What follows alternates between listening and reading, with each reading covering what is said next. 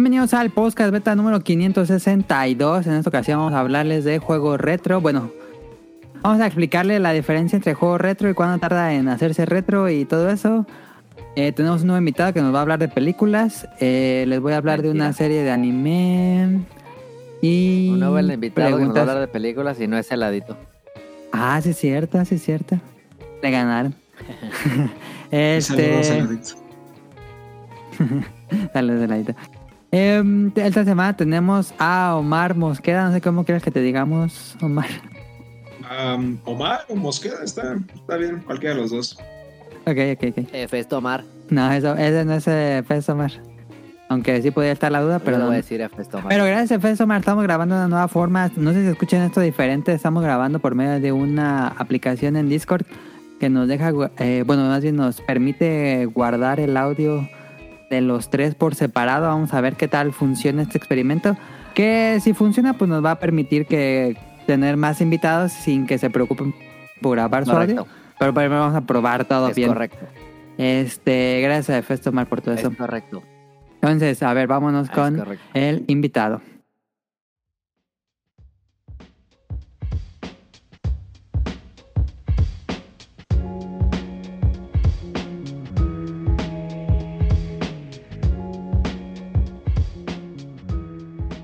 Omar, eh, eres fanático del podcast beta. Bueno, me dijiste en Twitter. Yo, yo sigo a Omar desde hace tiempo en Twitter, pero yo no sabía que escuchaba el podcast beta. Entonces un día me mandó un mensaje y me dijo que era fan del programa y que le gustaría participar con un tema. Entonces le dije, ah, pues está perfecto. A mí me gusta que se, que se autoinviten. Eh, entonces, Omar, eh, ¿cómo conociste el programa?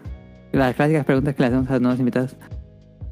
Em, pues, pues sí, literalmente me, me autoinvité porque recuerdo que en un programa comentaste algo parecido, ¿no? De que la mayoría de los invitados son pues autoinvitados, ¿no? Así como, ah, oye, me gustaría salir o algo por el estilo. Entonces, em, pues realmente así, así se cierta, no recuerdo porque sí ya llevo un par de años escuchándolo. Según yo, es porque me topé con tu arte en algún momento.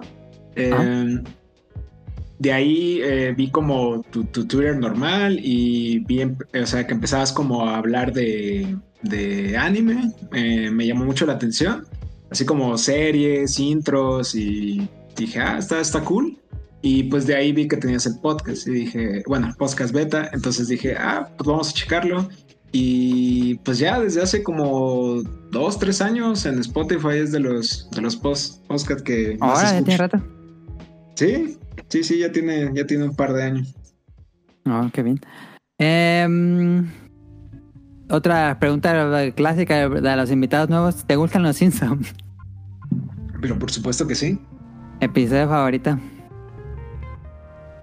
Ah, la otra vez justo me andaba quemando el coco con eso, pero yo creo que está en el bebé de mamá. ¿El bebé de mamá? ¿Cuál es? Sí, ¿Cuál es? cuál cuando? Bart eh, roba, eh, cómprame Apocalipsis Ah, sí, sí, o sí, sí, sí. Eh, ese episodio me llega mucho. También me gusta con Maggie Somos Tres. Es muy bueno con Maggie Somos. Sí, final. Muy bueno. Em, pues creo que esas son las preguntas. Este. ¿Consola favorita, Omar? Ah, me agarraste de bajada, ¿eh? pues yo creo que la que le dediqué más horas, em, pues mira, yo soy, yo soy chico Nintendo porque pues, pues mis papás nunca sabían nada de videojuegos ni nada, entonces pues supongo me compraban los que veían como más, más friendly. entonces, yo creo que es el Game Boy Advance. Está Probablemente. bien, está bien, está bien. Sí, le, le di, le di duro al Game Boy Advance, entonces sí. Creo que Ok. probablemente es eso. Y algo que se me faltaba preguntarte de dónde. ¿De dónde eres? ¿Dónde, dónde estás grabando? Eh, mira, yo nací y crecí en Tabasco. Vengo de allá de, de Tatooine, del, del estado con dos soles. Este, de- pero pues desde que empecé a estudiar eh, me vine a Puebla y pues aquí estudié, aquí terminé y aquí ando trabajando. Entonces aquí vivo en Puebla ahorita. Ah, nunca habíamos tenido a alguien de Puebla. Muy bien. Eh, ya última pregunta, ¿Coca o Pepsi? Ah, Coca, Coca siempre, Coca, ¿no? ahí está. Pepsi, tengo ahí un asunto con Pepsi, ¿eh? Entonces, Coca, también. Coca Forever, entonces, ¿Por qué? ¿Qué tiene contra Pepsi? este de... Sabe muy fea. No, es que no es el sabor, el mío... Esto ya sabemos, ya sabemos. El, el mío es así, historia rápida para no hacerlo tan largo. Eh, cuando estaba en prepa, más o menos, recuerdo que yo, yo antes, cuando estaba en secundaria en prepa, hacía estos hacks para iPod, iPhone, iPad, ¿no? Estos Ajá. jailbreaks, ¿no? Entonces en mi escuela yo cobraba por eso. Así Ok. todo el mundo y se empezó a esparcir la voz, ¿no? Así de, no, pues Omar te mete juegos y temas y todas esas cosas, ¿no? Te lo desbloquea. Sí, justo. Entonces, pues yo me dedicaba a hacer eso, ¿no? E Incluso hice temas propios, ¿no? Ahí, este, de cuando era fan de que acababa de salir Vete la Verge, así un tema de Vete la Verge para el iPod Touch y ese tipo de cosas, ¿no? sí, mi primer acercamiento al, al mundo del diseño. Este. Y pues ya con eso empecé a ahorrar porque pues sí cobraba pues un buen varo. Y me compré un iPhone usado, pero era el primerito. Ok. Y lo exprimí así al mil, le puse de todo, lo enchulé. Y en una clase me lo quitaron porque pues ya, pues escuela, no, que no pueden sacar O celulares y esas cosas. no, no, no, no. Entonces, pues me lo quitaron y yo andaba en un examen y la prefecta se lo devolvió a un amigo. Y ah, bueno, terminó el examen y me lo, me lo da, ¿no? Entonces, ese güey fue a jugar fútbol y dejó el celular con sus cosas ahí al lado. Y en ese momento a la cooperativa llegó Pepsi a entregar pues, refrescos, Producto. cosas, producto. No van a creer que se los volaron los de la Pepsi. Y se hicieron bien, güeyes, para... Ah. Y todo lo que había ahorrado y todo en mi iPhone, pues ahí quedó. Nunca te lo devolvieron. Nah. Entonces, pues, pues por eso Team Coca, ¿no? No he tomado una Pepsi en años. Estuvo buena la anécdota. Eh, Buena, ¿eh? La primera vez que alguien tiene una, Una anécdota de Coca. problema real contra Pepsi.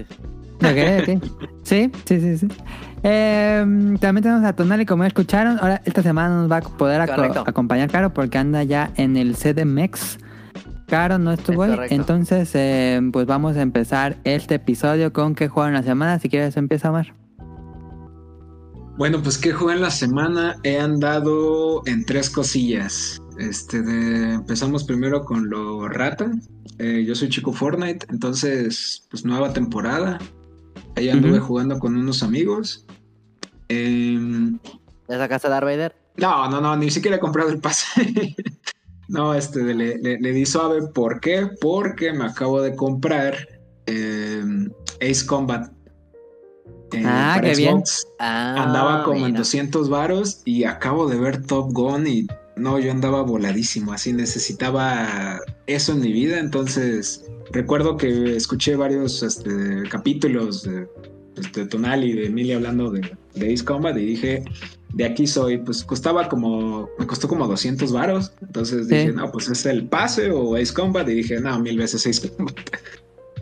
Entonces, este, Difícil de que exista un mejor juego de aviones, ¿no? no, está increíble, ¿eh? increíble, de verdad me lo estoy pasando muy muy bien y sí, ya tengo ahí mi F14, me siento este de Maverick.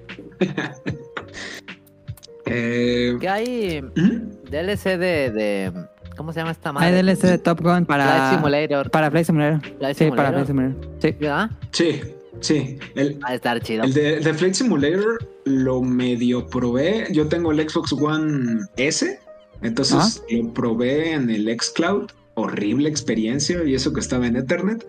Este de difícil y horrible. Jugar Flight Simulator en Excel no lo recomiendo. Eh, pero también hay DLC en Ace Combat de Top Ajá. Gun. Y Están le trae muchas ganas, correcto. pero vale 400 baros. Me Y vale el trae doble que el muchas juego. cosas, trae muchas cosas, este, ¿cómo dice? Estéticas, porque no trae misiones ni nada, más son puras cosas estéticas. Eh, eh, yo lo quería por el avión este que es casi Sí, un cohete. El- trae ese, trae el, el Maverick, bueno, el, el avión de Maverick. Y, ¿Trae el primero que vuelan? Sí. sí. Sí, Ah, el primero y el F-18 de, que usan durante la, la incursión. Ajá. ¿Y el de quinta generación también? Ese no estoy seguro. no. Trae el F14, el F18 y el que sale al inicio. Ah, Ya. entonces pues se han dado con esos dos. Y eh, debido al, al anuncio de Sony de Resident Evil 4, Ajá. no, pues volví a caer. Número 100 veces que la paso. Este, estoy pasándolo así como en mis ratitos así libres. Realmente a ese no le pongo tanto empeño, pero pues aún así lo ando pasando. De hecho, justo hace ratito rescaté a Ashley. Entonces, este, de- lo, lo ando echando. Nada más que lo ando echando en Switch porque quería jugarlo en PC. Qué horrible experiencia es jugar en PC, ¿eh? Horrible, horrible. Así desinstalé todo, volví a instalar todos los drivers, borré el programa, volví a instalarlo. Y mi compu dijo, "Mm, mm, no lo vas a correr, chico. Entonces, no, nunca pude jugarlo en PC. Sí, ese es el problema de jugar en PC. Perfecto, Tonal, ¿qué juega en la semana? Yo estoy en detox porque terminé Elden. Y acabaste el Den Ring por fin. Uf, Lo acabé el lunes, el domingo le di un rush eh, medio duro. El domingo me aventé Malenia. Todo lo que antes de Malenia El árbol geriátrico que se llama. es esa mamada. Me aventé así un rush así perro. Llegué al jefe y le pagué y él me lo maté el lunes. nice. Ok. Nice. Este está perro, está bueno. Me gustó Difícil el último jefe final. Este, complicado, sí, digo. em, sí, sí está complicadón. Eh, lo maté con la primera runa que usé. Ah, ya sí, duré sé, como Este- cinco runas y no lo puedo matar. Yo, no sé, me, me aventé así co- con él como unas 20, 15 minutos. O 20. No, no, yo tardé como dos horas. ¿En serio? Neta. ¿Sí? ¿Dos horas? Sí, como Yo lo tuve que, yo lo tuve que dejar e intentarlo al día siguiente. Sí, por eso, yo también. Yo me le me pasó como Mark, que le intenté como una hora cuando llegué con él. Y dije, no, no puedo. Y al otro día, otra hora, y ahí fue cuando pude. Fíjate, no, pues como que me lo aprendí bien. Ok, El Mimic Tear hace muy buen paro. sí. Este, golpes, golpes y golpes. Por ejemplo, al, al primer brother lo rompí como tres como dos veces. Ah, ya. La primera frase lo rompí como dos veces. Nice. Creo que está más fácil romper en, en melee que romper en. No, pues sí, Sí. mil veces. ¿Qué, qué build traes, Sí, Tonal? Traigo de, de sangrar. Uf, a huevo, el Lord de la sangre, Sí. yo también. Ajá, y puro melee. No tengo ninguna ningún encantamiento, ninguna magia, nada. Nice. Entonces, golpes y girar. Giras y golpes, giras y así. Y este. Y el otro está más. Se me compl- la primera fase no está difícil, pero la, la segunda fase sí se me complica un poco más porque. Como no tengo ningún ataque a distancia, ahí estás corre, corre, corre como perro. Sí, Sí, andas persiguiendo. Y este. Ajá, pero. Extrañamente, el la segunda fase como que tiene menos movimientos que el primero. Pues como Ah, que sí, te, yo te que aprendes sí. más fácil los patrones. Ajá, sí, Aunque los patrones son más difíciles, pues. sí. sí. Pero chido, o sea, me gustó esa pelea, me gustó esa pelea. Este, no entendí por qué es como un dios medio raro. A mí no me gustó mucho el diseño del, del jefe, yo ponía en Twitter. No. La segunda fase no está tan chida el diseño. Ah, la segunda fase dices, ¿qué? Dice, sí, está como, como medio caricaturesco. ¿no? Ajá, ajá. Porque, por ejemplo, luego está el diseño de este del que es como un alacrán y alienígena. Sí, sí, sí, que tiene ese. una cabeza de- sí, como la libélula, ¿no? Ajá, Entonces, ajá. Ajá, no mames. ¿Qué pasó con esos diseños? Yo pensé que iba a ser algo así el jefe final. Sí, yo también. Ah, yo también. O pensé que el, o un... Porque el, el anterior, justamente el anterior está muy chido, el Godfrey. No, Godric. no, Godfrey. Godfrey. Godfrey es el otro, ¿no? Que se No, llaman sí. igual. El primer Elden Lord. Sí, sí, sí, sí. sí. Es- ese mono está chido. El de León. Para que veas. Uf, Sí, está chido que trae acá como su yoyo. el río Sí. malvado, ¿no? Ajá, y luego se, se hace... Spoiler. Se cambia de fase y hace un sangrería. Está chido, ese es chido. Está más chido ese, ese mono de diseño que el último. Mi jefe favorito es el lobo. El lobo domesticado. ¿Cuál? El este, ¿Cuál ¿cómo lobo? se llama? Malik. Malik. Ah, Ajá, Malik, el que tiene el que tiene la runa de la muerte. Ah, Sí, ya. el que le das, el que le das las Ese, ese es mi diseño favorito de enemigo. Ese está chido, Ajá. ese está chido. A mí creo que el que más me gustó es el... Se me olvida siempre el nombre. el- la serpiente de lava.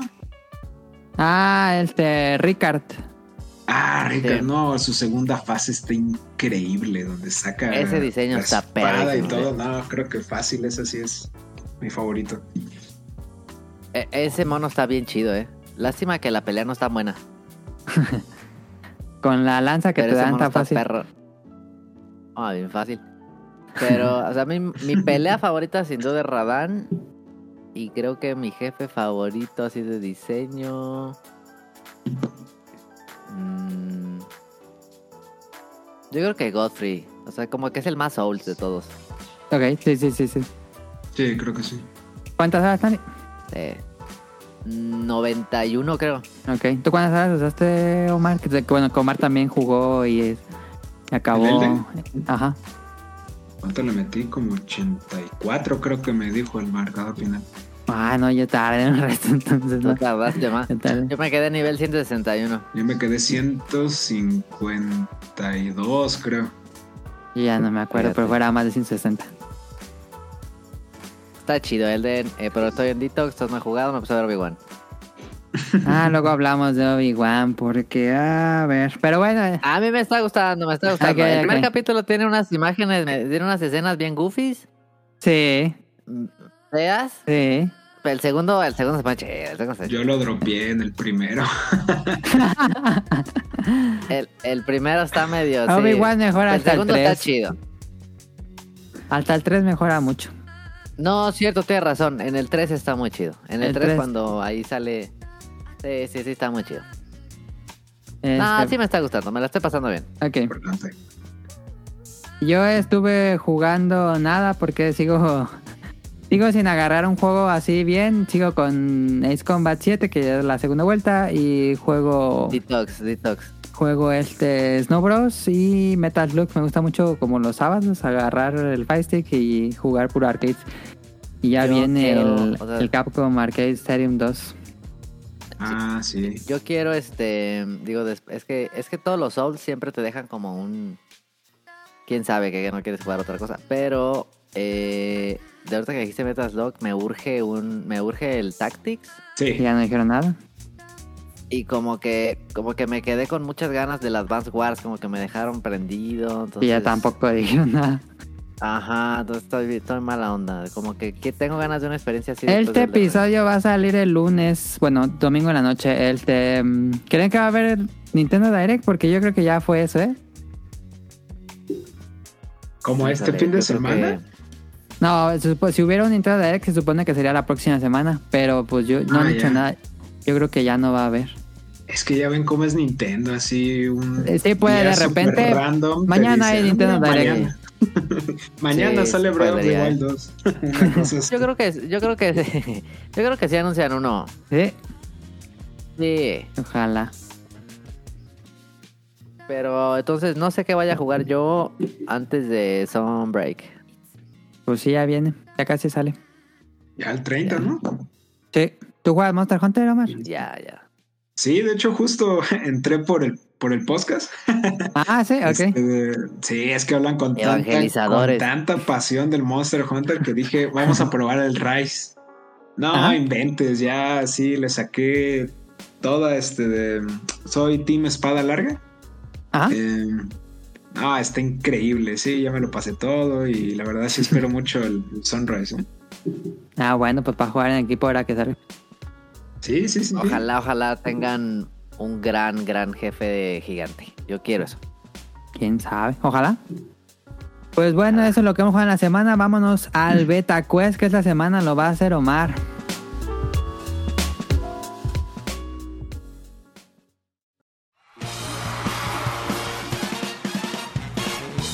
Llegó la hora del Meta Quest. Bueno, pues a mí me tocó esta ocasión. Bueno, la verdad yo le sugerí a Mili y Tonali ya, ya, ya me dijo este de pues, pues descubrió mi plan, ¿no? Pues tenía nervios de mi primer programa, pero pues no puedes quedar mal en el primer programa si tú haces el beta quest, entonces. No puedes perder si no participas. Es el Justo. hack de vida. Sí, es cierto, sí, es cierto. Bueno, eh, el beta quest va a ser como un poco enfocado a, a la parte random de la que voy a andar hablando, entonces como va a ser como mucho de pelis. Pelis, Ajá. directores, géneros, pero pues lo intenté así chido, ¿no? Entonces, vamos ver, con la ¿cómo primera pregunta. Va, va, va. ¿En qué año se estrenó Robocop? A, ¿Hay opciones? mil- Ok.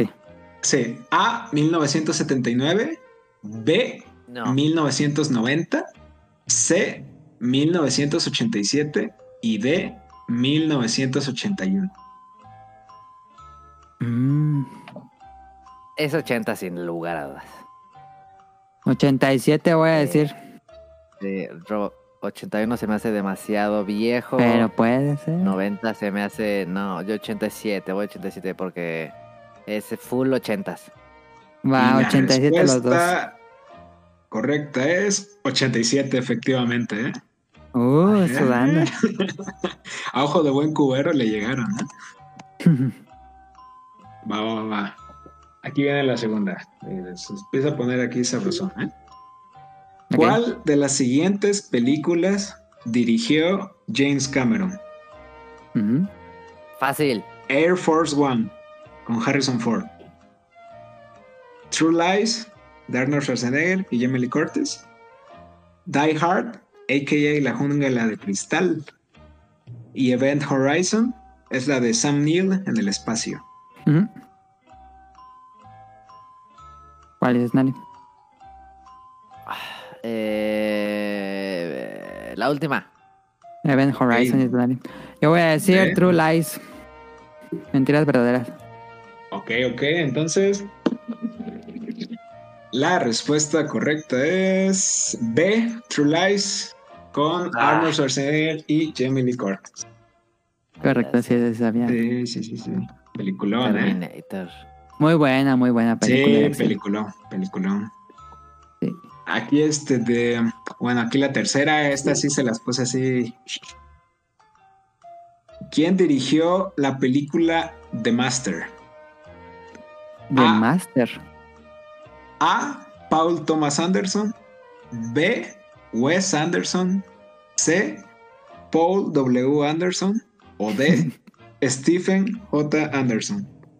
Ah, un Anderson. The Master, nunca había escuchado creo que esa película. The Master. Es la que sale- ¿Quién sale? Sale Joaquin Phoenix y Philip Seymour, Se- Seymour, El broma. Seymour Hoffman. Mm. El bromas. Yo voy a decir. No, pues, no Y Amy Adams D. también sabe. D. Stephen J. Anderson. No, si yo digo, no está adelante, no sé. ¿La primera cuál era? ¿El primer director? El A. Paul Thomas Anderson. B. Wes Anderson. C. Paul W. Anderson. Y D. Stephen J. Anderson. Yo voy a decir la C. Wes Anderson no fue. Wes Anderson no fue. Yo voy a hacer la C. Ok, la C. ¿Y tú, Tonali? D. Dije D, sí. Ok. La respuesta correcta es la A. Paul Thomas Anderson. Ah, ok, no, no, no tengo. Paul.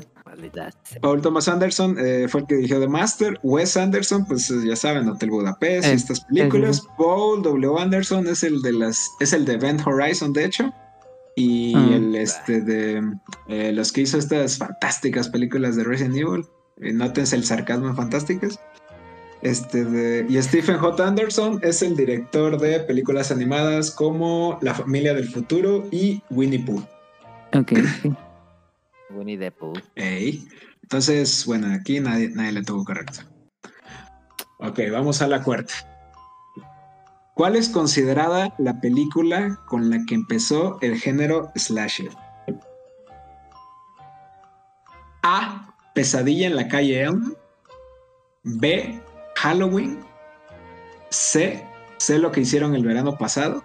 O D. Viernes 13. Mm. Buena pregunta. Está bien difícil. Yo diría que era de otra, pero. O sea, hay, hay- hay precursores, pero como, pues sí, como consenso general, como el género se, Ajá, se considera que empezó con una de estas películas. Ok. mm, pues yo voy a decir. Halloween. Ok. Yo estoy entre Viernes 13 o Pesadilla en la calle del infierno, pero no sé cuál es primero. Voy a irme por... Mm, Viernes 13. No, no sé la verdad, pero Viernes 13. Ok, viernes 13. Y el ganador es. Pero- Ajá, sí, disculpe. Bueno, a ver, di quién es el ganador. Ah, ok, el ganador es Tonali. Es Ah, Halloween. Es Halloween, ok. Es que eh, yo creería, yo creería que, que sería este, la masacre de Texas, Ujú. Pero no me acuerdo si eso es antes que Halloween. Según yo, sí. Sí, Mm. sí, de hecho la, la masacre de Texas es más vieja, pero ahí todavía no se definía el género tal cual, era como precursores, así como Ujú, otras ujú. pelis de sí. italianas y ese tipo de Ya. cine, pero por ahí va, sí, por ahí va, pero así como, como consenso general, así que es Halloween la, la que se considera la primera que empezó el género de slash. Ok. Ah. Vamos de empate. Sí. Sí, aquí tengo, sí, dos y dos. Ok, última pregunta para el desempate. ¿eh? Esta está tricky, entonces aguas. Ah, de Star Trek. ¿Cuál es la película más redituable de la historia? A. Ah. Avatar. B. Harry Potter y las Reliquias de la Muerte, parte 2. C. Endgame. O D. Actividad Paranormal. Mm, ya, ya entendí. M- más redituable es de, o sea, que Sí, haya sí. generado más por lo Sí, que haya taquilla, costado. ¿no? Ajá. Sí. Pues tenía el. Tenía el premio Avatar. Em, pero no sé si Endgame se lo quitó. Así que voy a decir Avatar.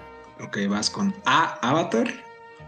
Tú, Mili. Es correcto. Yo voy a decir, no sé si me voy a ver muy tonto o no, pero sé que actividad paranormal no costó nada y ganaron un restísimo de dinero, entonces voy a decir actividad paranormal. Ok, el D. Y la respuesta correcta es la D. Ahí Mili está. tiene razón. Actividad paranormal costó 15 mil dólares y juntó 193 millones 335 mil 800 dólares a nivel mundial. O sea, prácticamente recaudó 12 mil 889 veces lo que costó. Entonces esa la vuelve la película más redituable de la historia. Ya, ya entendí, ya entendí. Eh, entonces, pues, el ganador aquí es Mili. Por un punto. Por Maldita un sea. punto. Gané un petacuest. Oye, ¿Qué tal, qué tal estuvo? Muy buena, estuvo bien. Creo que no han hecho de Todo bien, películas todo en el bien. podcast beta, curiosamente. Eh, no, sí, pero de. Así como de Pixar o cosas así, ¿no? De sí, Disney. más específico, sí, Disney y ah, de películas animadas. Pero de de películas cine en general, no. Ajá, es la primera vez. No, no, no, no. Ahí está. Pero Robocop. Robocop ganó. Ey. Ok, pues ahí estuvo el BetaQuest. Vámonos al tema principal, pero voy a hacer aquí el corte.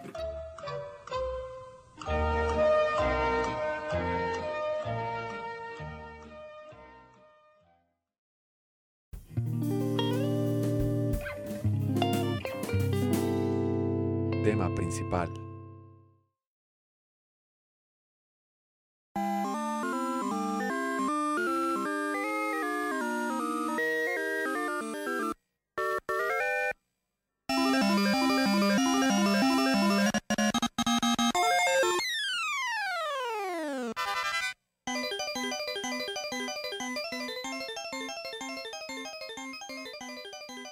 Listo, vámonos ahora sí al tema principal que esta semana, eh, pues el- la semana pasada tuvimos el programa de eh, si un juego envejece bien o mal y cómo son los factores de envejecer bien o mal. Un tema un poco polémico tal vez porque Hay muchas formas de tomar el tema, pero bueno, e- ese tema ya lo dejamos atrás. El Muy malo. de muy esta malo, semana, Muy. Como que muy mal. ¿Qué pasa? No, Saludos a Rion. no. Este, esta semana vamos a ver, este tal vez me lo saqué un poco de la manga, pero el tema es cuánto tiempo tarda para que un juego sea considerado retro y vamos a descubrir cosas que tal vez sí sabíamos, tal vez no, pero bueno, vamos a tratar de dar un poco de iluminación en el tema de retro. Vos, ¿qué? No sé si iluminación, pues, pero. Sí, con lo que vamos a decir. Eh, mira. em, por lo general decimos que un juego es retro porque ya es viejo, porque pues ya, ya es un juego viejo. Pero, ¿qué realmente significa retro? ¿Será 10 años, 20 años, 30 años? Entonces es lo que esta semana es el tema que traigo. Para empezar vamos a decir qué significa retro. De acuerdo a la Real Academia Española nos dice que, glosario beta, que está inspirado en modelos de otra época o evoca un tie- tiempo pasado. Esto también podría aplicarse a juegos independientes que buscan una estética o mecánica de juegos de hace años. ¿Qué significa esto? Algo retro es algo que evoca algo, por ejemplo, de los 80s, pero que es moderno, que es algo que fue construido recientemente, pero que evoca eso. Por ejemplo, Stranger Things es un producto que es retro porque evoca los 80s, pero no es una serie de los 80s. Eh, y eso aplica con muchísimos juegos de pues, videojuegos que son independientes. Por ejemplo, The Binding of Isaac es un juego que podríamos decir que es retro porque sus gráficas son como de Super Nintendo. Y muy así bueno, un Muy buen juego. montón de juegos retro que... E- Ese de Isaac es muy bueno. Si quieres, podemos hablar de él. No, este, son cosas que, que evoca hace ya años. Entonces, la definición correcta en videojuegos, aunque hay mucho el retro gaming, eh, esta escena retro más bien debería significar juegos que evocan esos tiempos, pero que son modernos. Entonces, creo que tengo la sensación de que usamos mal el término, ¿no? Es correcto. Sí, de hecho, justo, o sea, ahorita con, con la definición aquí de eh, que, que comentabas, entonces, como siguiendo esa línea de, de pensamiento, entonces todos los juegos que salen con arte de pixel art, en teoría, son retro, aunque hayan salido hace un mes, ayer. Sí. Es que más bien, digamos, el retro gaming se refiere a jugar juegos viejos, a jugar juegos clásicos. Pero el retro gaming realmente significa como el aesthetic o el O mecánicas, Gameplay. o tomar mecánicas. Exacto, Ajá. como eh, por ejemplo en aesthetic retro podríamos hablar de Cuphead, ¿no? Ey, O bueno, Cuphead de nivel animación o cosas como ¿cómo se llama? Narita Boy, ¿cómo se llama ese? Sí. Este, que es un pixel art así, que ya no, nece- no necesariamente se hace pixel art porque sea lo que se tiene como un Minish Cap o algo así que de- pues así era, ¿no? Se hacía pixel art porque el software, el hardware exigía píxeles y ahorita Sí. no no exige el hardware píxeles, pero se sigue haciendo por una nostalgia o por un estilo de arte, ¿no? Por una dirección de arte. Y eso Sí. sería una estética retro, ¿no? Por una decisión, sí, ¿no? De, este, artística en esa parte, ¿no? Una intención. Sí. Ajá. Como mm, Stardew Valley, bueno, hay muchos ejemplos. Ah, exacto. Hay, hay- hay más, hay más este ejemplos de retro que de nuevo. sí, que últimamente, de... sí. Sí. Y por otro lado, creo que la pa- estuve investigando y creo que la palabra que se debería usar, o, o por lo general, la palabra que se usa, que no sea en videojuegos, porque creo que en videojuegos no se usa pala- esta palabra, pero se usa en todo lo demás, es vintage. Es el término empleado para referirse a objetos o accesorios con cierta edad que aún no pueden catalogarse como antigüedades. Tal vez no son lo suficientemente viejas para ser antigüedades, pero que se considera que han mejorado o se han re- revalorizado con el paso del tiempo. Y Claro. esto de vintage surge por la analogía de los vinos de crianza, que hace referencia al término y que Muy mejoran con el tiempo. Es correcto. De ahí viene la palabra vintage, este, y bueno, podemos- son O sea, tipo como, o sea, lo de vintage, o sea, no en videojuegos, tipo como, como esta marca de ropa, bueno, esta tienda de ropa como Take Two, ¿no? Cosas así. Sí, en la definición en Wikipedia era, se utiliza para designar instrumentos musicales, automóviles, libros, fotografías y más recientemente prendas o accesorios de vestir, además de videoconsolas y videojuegos. Pero- Entonces no ya era- lo no era consideran. Take Two, era Second Round, perdón. Second Run, sí, él está en tienda en California, creo. Em, entonces, vintage sería una palabra mucho más adecuada para referirse a juegos viejos que han ganado Sí. valor como Super Mario Bros. 3, como Super Mario 64, como Ocarina of Time. Pero ¿dó- ¿a Que si bien eran ponemos- importantes, ¿no? ¿En dónde ponemos a los clásicos y en dónde ponemos a los vintage? es lo mismo, yo diría. No, Bueno, por- Porque por- los por la- clásicos han ganado valor, ¿no? no. Yo Por, diría... por la de- definición que, que dio Mili, yo tengo entendido que es como que cierto tiempo, ¿no? O sea, los clásicos, como decía Tonali, yo creo que es como más viejos que los vintage, ¿no? Es que, mira, podemos verlo de dos maneras, así como dijo Omar, o podemos verlo como la definición del arte clásico, que, o sea, como el clasicismo, digamos. Las obras, Pero no crees que eso ya caería, caería en antigüedad. Eh, no, la primera vez que te voy a decir por qué no. Porque las A ver. obras que se denominan clásicas no necesariamente es porque Ajá. son eh, que existieron en una en un periodo de tiempo, en una era, sino más bien son clásicas porque este tuvieron mucho impacto en todo lo que siguió después de ellas, digamos, tuvieron Son, influenciaron, influenciaron la, todo el lo que siguió. Exacto, esos son los Ajá. clásicos. Ah, ok. Sí. Por ejemplo, en la música Pero podría decir es que es... clásico porque im- porque impulsó a los románticos. Ajá, pero ¿no crees que sería como que dentro del vintage hay clásicos? No es como que pues tuvieras sí, que hacer una cosa nueva. Pues sí, sí es cierto. Es vintage y es clásico. Pero no O sea, podríamos pero igual- poner en una antigüedad a un punk. Sí, ¿no? Ese está en extremo viejo, ¿no? Digamos, Porque, como por ser de esas primeras de sobremesa. Igual, o sea, yo creo que igual va, eh, según yo los automóviles, si no los que nos escuchen que me corrijan, según yo, después de cierta cantidad de años, deja de ser eh, vintage, así como comentamos, y se vuelve como eh, así... Es este, coche antiguo como tal, ¿no? Antiguo, exacto, Simón. Entonces, por eso, o sea, por eso decía, según yo, sí tiene que ver como que la cantidad de años y pues, pues el punk pues es, es viejísimo, ¿no? Entonces yo quiero pensar que, que ese es como aplica más eh, esta parte de decir la antigüedad, ¿no? Que vintage, tal cual. Sí, fíjate que no busqué antigüedad tal cual. Pero ahorita estoy buscando y es. Es un término muy, muy, muy general. Medio ambiguo, ¿no? Ajá, ajá. Porque ajá. digamos, o sea, si nos vamos hasta muy, muy, muy atrás, o sea, a- tipo Atari, tipo cosas así, eh, pues, digo, estamos hablando que de los... ¿Qué será? De los... No, mira, 50s. dice aquí que en cuanto a tecnología, antigüedad es desde el fuego hasta la caída del Imperio Romano. Ah, bueno. Oh, no. Pero es que sí está muy, muy general el término, es muy ambiguo, como decía Omar. Sí, y, y aparte, o sea, esta parte yo creo que igual la percepción, ¿no? De la persona.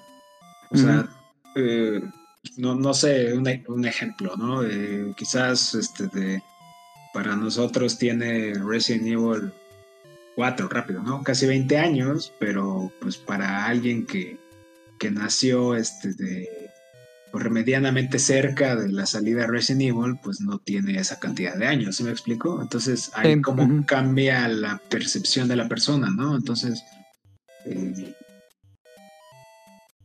sí, Sí, está- sí, es muy, muy ambiguo. Eh, bueno, ahorita regresamos a antigüedad, pero bueno, en cuanto a juegos vintage, ¿creen que es un, conce- un concepto que depende de la generación de persona a la que le preguntes? Ahorita vamos a ver que no, pero ¿ustedes creen?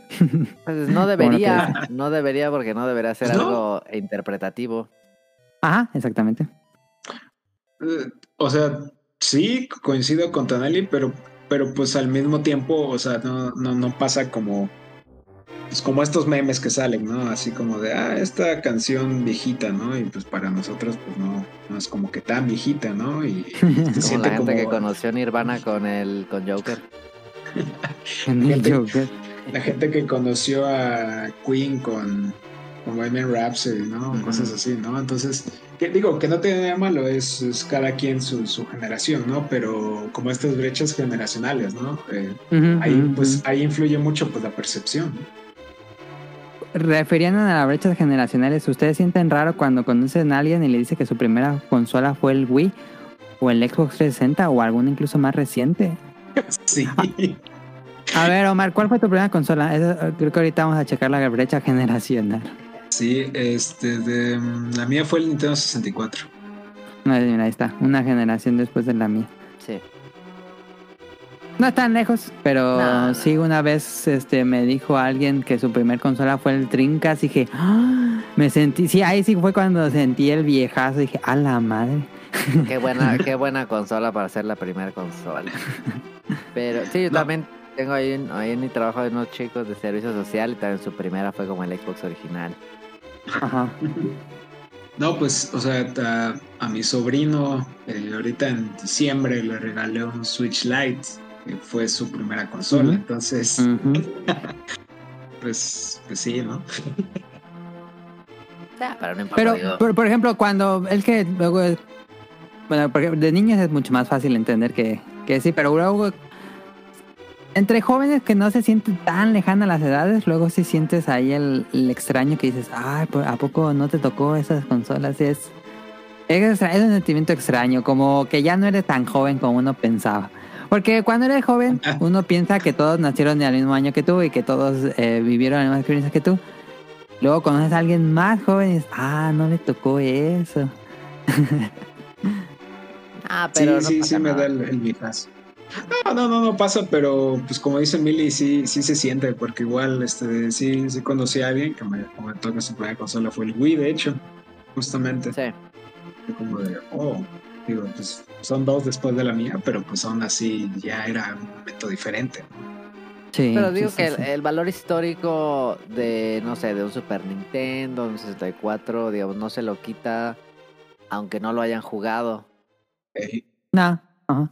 Entonces, puede que para esta, esa generación que su primer consola fue la Wii, tal vez si se si sienten vintage un... Eh, ¿Qué te gusta? Un 64. Ujú, ujú, ujú.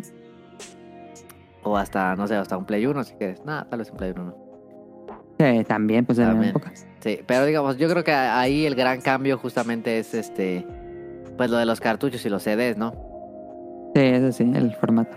Porque el, el formato cambió, o sea, no, no solo cambiamos de un formato, sino cambiamos de un estándar, como cambió el VGA, como cambió el RCA, como cambió, ¿no? Sí. Eh, ahí sí creo que hay un cambio mucho más, digamos, tangible. ¿Y te hace, les hace sentir más viejo o sienten que tienen más experiencia o qué sienten cuando te les dicen eso? Mm, Pues no, Pues- yo me siento más conocedor. Tarde. conocido. Um, no, pues a, a mí la verdad, sí, o sea, la- me, me cayó así como golpe, ¿no? Así como, así de, ah, mira, mi primera consola fue tal, ¿no? Eh, también siento que, o sea, por un lado tampoco es como de, ah, soy más conocedor, porque pues, o sea, pues mi primera consola fue el 64, pero eso no fue impedimento para que le entrara juegos más viejos, ¿no? Entonces, Sí, este... creo que entre más jóvenes... Bueno, yo ya la verdad es que no con- convivo con, como con gente muy joven. eh, pero creen que hay una reti... ¿Cómo se dice? Reticen- Bueno, negar a jugar juegos viejos. em, Fíjate que yo no estoy seguro, ¿eh? No, no, no podría ni, ni confirmarlo ni negarlo, porque no sé, por ejemplo, qué tan atractivo puede ser o qué tanto acudan Ajá, a, ajá. a- a algo como el, el Nintendo Switch Online, mm, al que tiene toda esta ¿Quién colección. sabe? Yo no, o sea, estaría bueno tener esos Nada más tenemos la experiencia con Caro, pero pues Caro pero teníamos los juegos en la casa. De PC ya tiene un sesgo diferente. Ajá. Eh, también, eh, tomando un poco lo del programa pasado, algo que comentó Caro que, o sea, te- nosotros como, pues no sé, al menos yo, ¿no? Del 64, o sea, mi, mi primer consola ya fue full 3D. Eh, al principio sí había como, pues cierta, no negación, pero sí fue una barrera un poco difícil regresar, ¿no? para explorar Ajá, otros ajá. títulos. Entonces, 2D. o sea, eh, imagínate ya, o sea, las, eh, las generaciones ya más actuales, eh, que de nuevo no es criticar juegos ni nada, este, pero pues esta inmediatez, ¿no? Como pues, sigo poniendo el ejemplo siempre que, me preguntan del Fortnite, ¿no? Eh, esa inmediatez de te matan y a los 10 segundos estás ya en otra partida y, o sea, como eh, eh, esta parte, ¿no? O sea, podría considerarse que hay una cierta barrera para quizás a un grupo determinado de personas para regresar, ¿no? A juegos más viejos. No estoy diciendo que todos, pero yo creo que, que sí depende mucho como que en el, en el level que le entraste a los juegos, podría considerarse, ¿no? Yo, diría que, yo diría que uno de los, digamos, factores más importantes para que un, un- de una generación mucho más joven juegue un juego, cla- un juego vintage o siga jugando juegos más recientes se debe a, a cómo se juega y cómo se jugaba. Y no digo que por el internet y eso, sino más bien digo que los juegos en una en muchas generaciones fueron una experiencia personal, una experiencia eh, en la En cual solitario. solitario totalmente y ah, no era una experiencia social. Y hoy en día sí es una experiencia social jugar videojuegos. O Sí, sea, todos los duda, chavos juegan duda. con sus amigos, todos juegan con todos.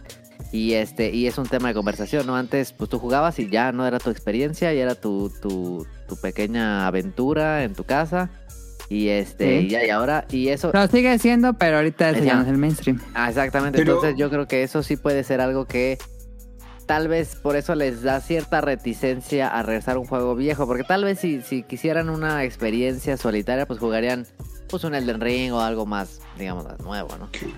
Pero igual está, creo que eh, la parte, bueno, de nuevo, cada quien habla como le fue en la feria. A mí, por ejemplo, eh, cuando estaba morro y estaba pasando Ocarina of Time por primera vez, eh, pues no había internet para googlear nada, ¿no? Entonces, literalmente era, este, bueno, cuando yo estaba chico solo me dejaban jugar los fines de semana, ¿no? Entonces, literalmente era llegar a la escuela el lunes y hablar con mis compañeros que también estaban jugando Ocarina of Time.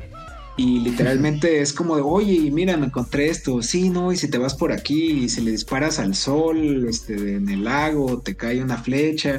O sea, tal vez no era social de, de- de hablar en el momento, por así decirlo, este, como ahorita, el chat de voz y todas estas partes, pero creo que sí había un elemento social, o sea, en Sí, los juegos antes, o sea, esto de, ah, mira, me encontré tal forma, o si mueves esta piedra pasa tal cosa, Era ¿no? más limitado, pero sí existía. Sí, pero, hecho- pero no existe, pero digamos la catalogación no era la misma, o sea, no existía el término googlear, no existía, o sea, ahora el primer, tu primer, em, digamos, tu primer reflejo es buscar en Wikipedia, buscar en algo. Antes no existía YouTube, ese ajá. primer reflejo, Y por eso era social antes. exacto. Sí. Y ahora lo social se requiere otro tipo de cosas, ¿no? De, Eh, de hecho, de, de hecho, así como eh, así un, un paréntesis en ese tema, eh, con el Elden Ring me pasó algo muy similar, así como me dio un, un feeling de, de, estos juegos de antes, porque eh, lo, lo jugaba mucho a la par de unos amigos, tres amigos que, que también lo jugaban. Y pues bueno, somos de estados diferentes, pero todo el tiempo en WhatsApp era de, oye, mira, me fui por aquí, me fui por acá y me encontré tal Sí. cosa. Y es como de, no manches, ¿y ese enemigo dónde estaba? ¿No? Yo pasé por ahí. O sea, y, y pues como que sí me regresó ese sentimiento, ¿no? De, de, De antes, ¿no? descubrir. cuando- Sí, exacto, ¿no? De cuando llegaba yo a la escuela bien emocionado, decirle, no, pues, es- pues es que yo maté un lobo y que no sé qué. ¿no? Entonces, Y este, creo que fue el gran logro de, de algo como Elden Ring, como Breath of the Wild, ¿no? Como ese, descu- ese sentimiento de descubrir otra vez. Sí, De sorpresa, ¿no? Más, más que descubrir. Sí. ¿Y cuál creen que sea más fácil o difícil? ¿Que, los que las generaciones jóvenes ju- prueben eh, clásicos viejos? ¿O que los jugadores crankies como yo jueguen eh, en- experiencias eh, sociales como ahora con el Fortnite o el Mongoose? o- No, definitivamente la segunda. ¿Crees que los jugadores viejos es más probable que jueguen juegos nuevos de estos? No, al revés, al revés. O sea, creo que es más los, difícil que juegos, los... los jóvenes. Sí, es más difícil que los jugadores viejos jueguen, ju- que eh, disfruten y acepten una experiencia como Fortnite o como... Ah, eh, a mí me parece más porque hay mucho prejuicio. O sea, eh, estos jugadores sí, sí, sí. tenemos ciertos prejuicios que tal y los, los nuevos tendrán otros, pues, pero creo que son más No tienen los los- prejuicios. tienen otros prejuicios, pero Los jugadores más clásicos, digamos, tienen prejuicios muy, muy fuertes. Que involucran nostalgia, que involucran sí, experiencias, sí, sí. que involucran muchas cosas que es difícil que acepten ciertas experiencias, ¿no? O que aceptemos ciertas experiencias. Ok. Yo Eh, creo. Yo, yo, yo la verdad me voy más con el, con el primero. Eh, eh, que los jugadores nuevos le entren en experiencias más viejas. Porque eh, creo que se está viendo con toda esta parte de preservación. A nadie Ajá. le importa ahorita ya preservar juegos viejos. Hay juegos que, no sé, estaban en, pues, ni siquiera tan viejos, ¿no? Play 2, Play 3 y que la única forma de jugarlos es estar en Play 2 en Play 3, ¿no? Entonces, o sea, no hay como este interés por, eh, por más banda, incluso de, de la misma generación en, en- Es un en nicho- salvarlos, es un- ¿no? Es un nicho chico, ¿no? Ajá, entonces, este, de, yo, yo creo que va más, ajá, como, como por ahí, eh, porque incluso pues todas estas ediciones que salen en Limited Run Games y todo, pues Ajá. lo compra pues, gente como yo, pues así, de vi- ajá, ajá, sí. sí, de, de viejitos que le gusta pues tener cosas en físico y esas cosas, ¿no? Pero pues, pero pues al- la, la nueva generación, o sea, te digo, mi, mi, mi, mi sobrino tiene todo en digital, ¿no? O sea, no... no Por ejemplo, estaba mínimo. Eh, Pokémon es super mainstream y siempre va, Pokémon siempre apunta a generaciones nuevas. ¿Será que Sí. los jugadores de Pokémon les interesaría o les ha interesado jugar los clásicos Red and Blue o Silver and Buena Gold? pregunta. Es Bueno, una gran sí. pregunta. ¿eh? Estaría bueno también Sí, tener ¿no? los metrics. Esas, esos ¿Quién datos. sabe? Porque yo tal vez no, pero si le dieran una oportunidad, seguramente les gustaría, ¿no? Les gustaría, sí. Pero yo creo que Porque hay experiencias de, de juegos vintage que son muy atemporales. ¿Mm? Yo creo que si les Sí, dieran la Lo que mencionábamos en el, programa- el episodio pasado. Ajá, yo creo que si un, si un jugador em, nuevo, un niño, digamos, le diera una oportunidad. Y digo niño porque los niños creo que están como tan abiertos a probar cosas. em, si bien les encanta Fortnite, les encanta Roblox y todo eso, creo que sin duda alguna, si un papá le pone, se pone a jugar con su hijo un juego viejito, creo que un niño podría disfrutar mucho ciertos juegos. Pero ocuparían que eh, tuvieran un guía. No, definitivamente, definitivamente, definitivamente. Sí, y creo que, y sí. creo que sería una muy buena experiencia para el niño también. O niña. ¿Sí? Sí, Te- sí, sí. te Sí, abre algo como Super, como Super Mario World, ¿no? Ajá. Sí, sí, sí, algo clásico, ¿no? algo así súper de nicho clavado. Sí, así no, no un- de no juego un, de este, PC que Ajá, no era un Dungeon and texto, Dragons. cosas de- así, ¿no? Sí, no, no. Un Battle of Draga o esas mamadas que no se podían pasar. Y, no, ¿verdad? esa mamada que les encanta, pero la neta es que no está chido. Sí, tiene que tener como una cierta madurez eh, Ajá. y tener una expectativa de que es un producto de su época y que pues deberías eh, valorarlo por la época que salió, no, no compararlo como correcto. dijeron en el pasado. Correcto. Sí. Yo creo que yo creo que muchos de estos eh, jugadores nuevos sí podrían jugar esto a lo que yo llamaría juegos clásicos, ¿no? Como un Super Mario World, como un eh, Link to the Past. em, Díganos en Twitter qué creen que es más fácil que los viejos jueguen cosas nuevas o que los jóvenes jueguen cosas viejas. porque creo que, por ejemplo, los viejos, o sea, digamos, alguien que jugó, ¿qué te gusta? Em, eh, un Real Tournament, ¿no? Ajá. eh, digamos, uno de los primeros FPS así muy perros, que te que se meta a jugar Fortnite, o sea, ya tiene muchas cosas con qué compararlo.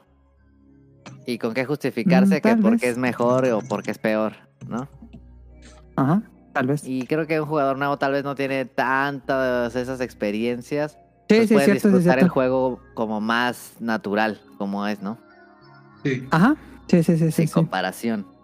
Sin comparación, sí. ya. Ah, entonces, o sea, como lo comentas, o sea, que es más difícil por la parte como de, pues como habíamos De comentado, comparar. ¿no? De, de, de prejuicios que igual tenemos, ¿no? O sea, de- Sí. Es de experiencias. sí, sí, sí. O sea, este jugador viejo bueno, ya, ya- sabe que le gusta y que no. Ajá. Sí, uno cuando ya está viejo, pues sí, ya tiene un gusto sumamente adquirido de jugar tantos videojuegos. Sí, ya, ya escoges. Y los nuevos apenas lo están formando, entonces juegan de todo. Exactamente. Y, y pues eso yo me acuerdo, en la prepa jugábamos de todo, en la secundaria jugaba de todo. Sí, sí, sí, sí, cierto. Y bueno, este, entonces consider Dando el sentimiento popular, ¿creen que los juegos vintage sería a partir de los 80s, a partir de los 90s, a partir de los 2000? Yo diría ochentas.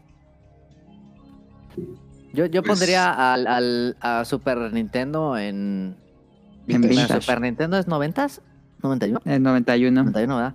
Yo lo pondría a partir 91. de ahí. Bueno, es que también NES. Pues, sí, yo, Neta. yo, Sí, yo NES. iba a decir igual noventas, porque pues querramos o no, ya son 30 años de los 90. Sí, sí, Entonces, sí, ya, ya no es como, ah, los 90 fueron hace 10 años. No, o sea, sí, No. ya son 30 años, entonces, sí, yo lo pondría en 90. Pues para no, 80, no 90. errarle, la definición de Wikipedia nos dice que el vintage son productos que deberían pasar al menos 20 años. Mm, Entonces, quiere decir que los juegos de 2002 hacia atrás ya son vintage. La Play 1 es vintage. Play, 1 es vin- Play 2 es vintage, ¿no? Play, Play- 2 es 2000. U- Una parte del Play 2 es vintage. Una parte del Play 2 es vintage. Es correcto.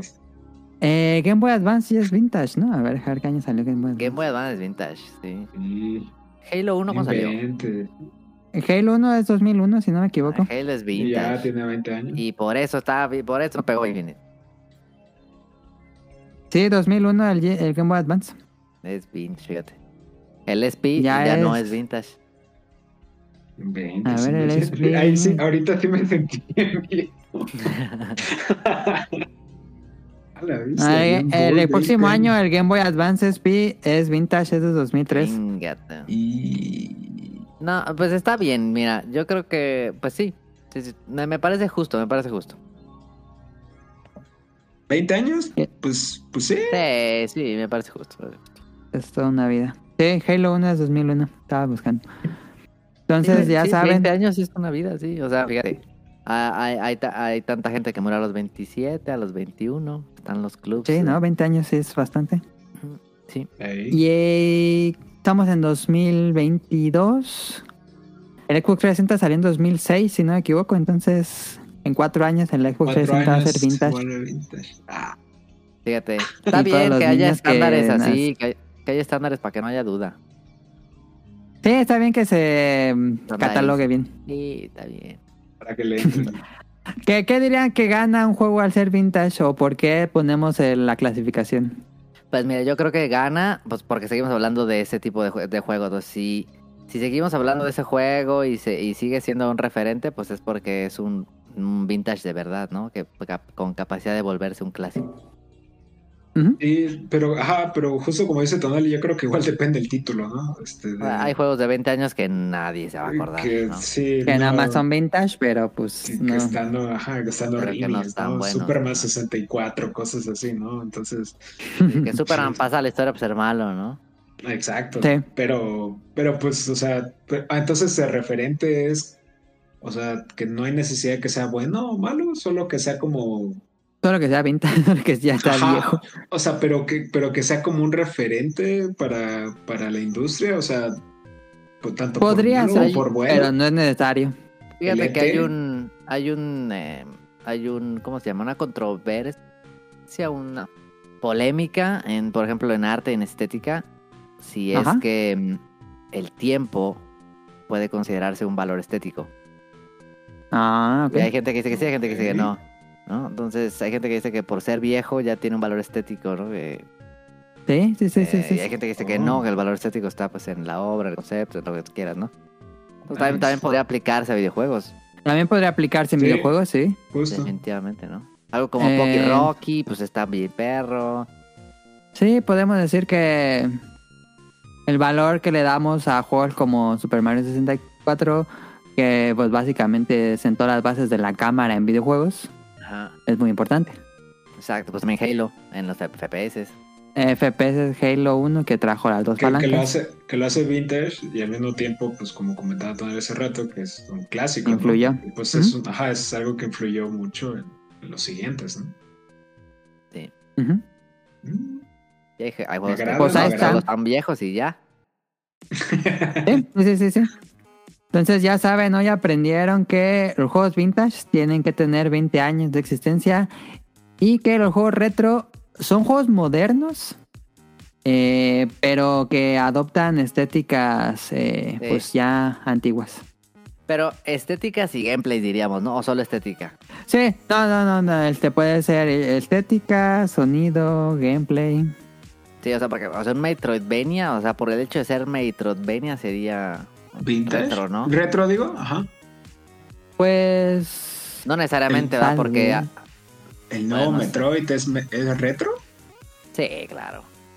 Tal vez es un conjunto de cosas que retoman, pero por ejemplo, si solo tuviera la música chiptune, pero todo lo demás se ve como juego moderno, Nah, pues pues no no creo que sea un retro. juego retro. No, Ajá. tiene que tener... O sea, tiene que tener un estilo Un de arte retro, una música tal vez Tiene que parecerse a un juego viejo, Ajá, aunque se en juegue como todo, un juego yo nuevo, creo. ¿no? Aunque tenga el... ¿Cómo se le llama ahora? El... Ay, se fue el nombre. El... Tu Life... um, What? Live, este nombre que se le da cuando hay, que es más accesible, Live. Mm, Ay, se fue el nombre. El... Lo quiso Monster Hunter World. Ah, se llama este... Live algo, ¿no? sí, algo así. Mejoras de vida. Mejoras de vidas en español, pero no, sé- no me acuerdo en inglés era. Pues ahí está el tema Bueno. principal. Pero está chido, el tema está bueno y sí se junta Sí. con lo de que cómo envejeció. Sí, con lo del programa pasado. Por ejemplo, algo, algo, algo retro que, que creo que es un gran ejemplo es como Octopath Traveler, ¿no? Que es traerlo retro, pero hacerlo nuevo. Octop- Ah, sí, sí, sí, sí, sí. Sí. Que es como este 2 de 3D. ¿Cómo le llaman a eso? 2.5 2.5D, D, sí, ¿no? Ajá. 2.5D. Sí. Pues ahí quedó el tema de esta semana. Ok, escuchen el opening de la semana y ahorita venimos.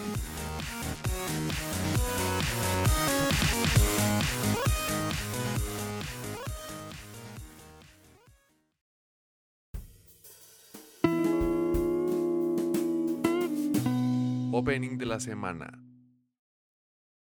きっと果てなく遠い距離もぎゅっと埋めちゃうくらいに吸ってピタってキュンって剥がれない全部愛してあげるよ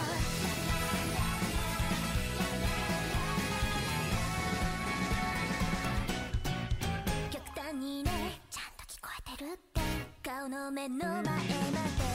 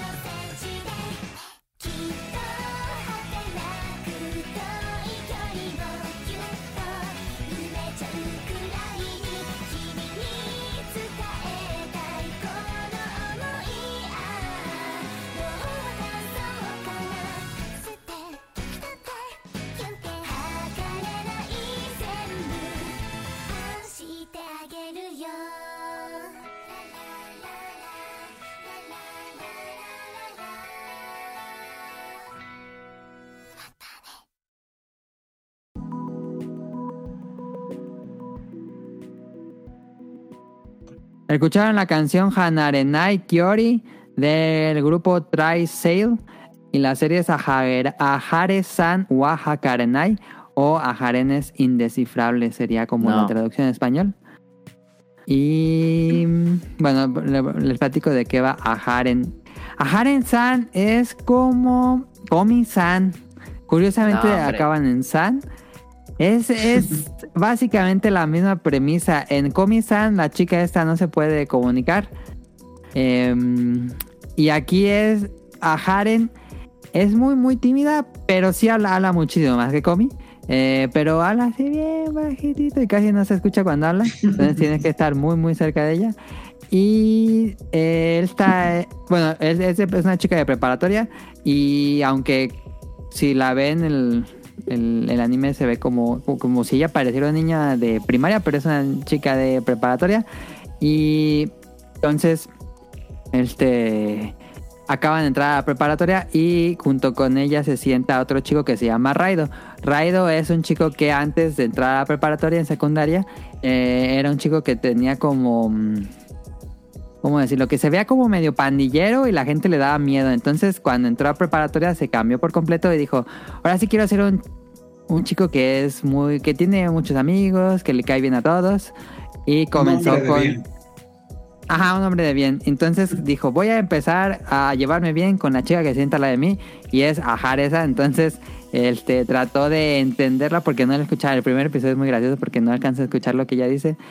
Em, y el problema que tiene Ajaren es que, aunque es muy tímida y, y sí habla, es que cuando ya por fin tiene un amigo, ella es muy, muy cercana a esta persona.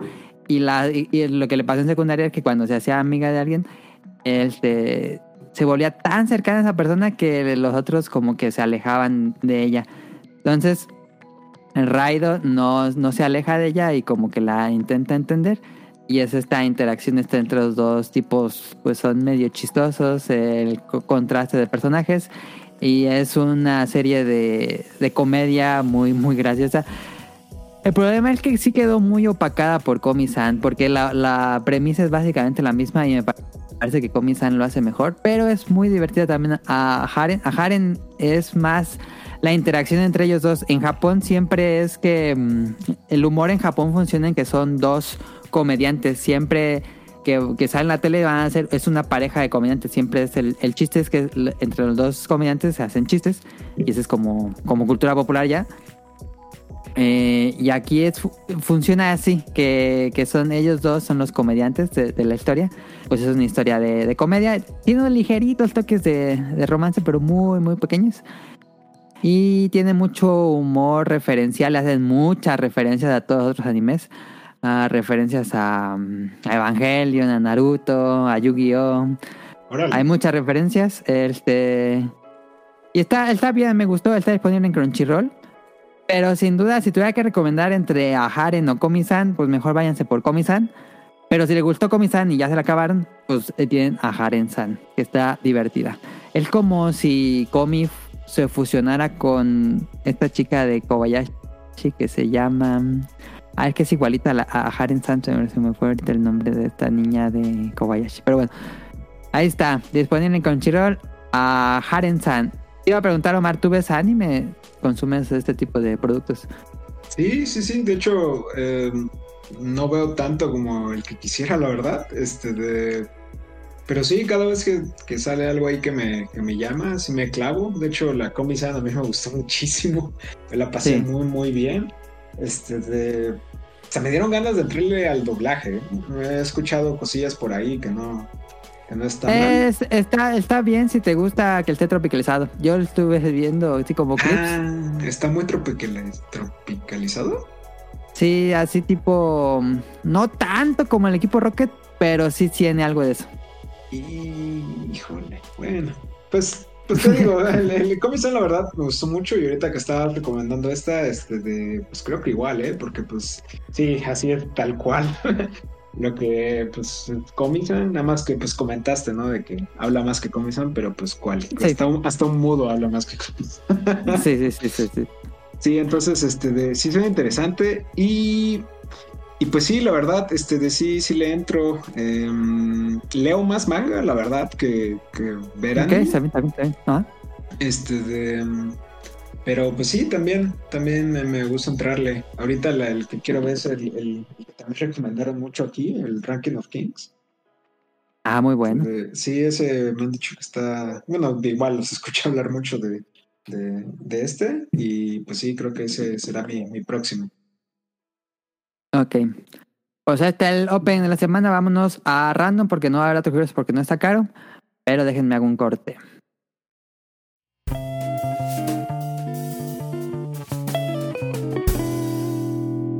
Random.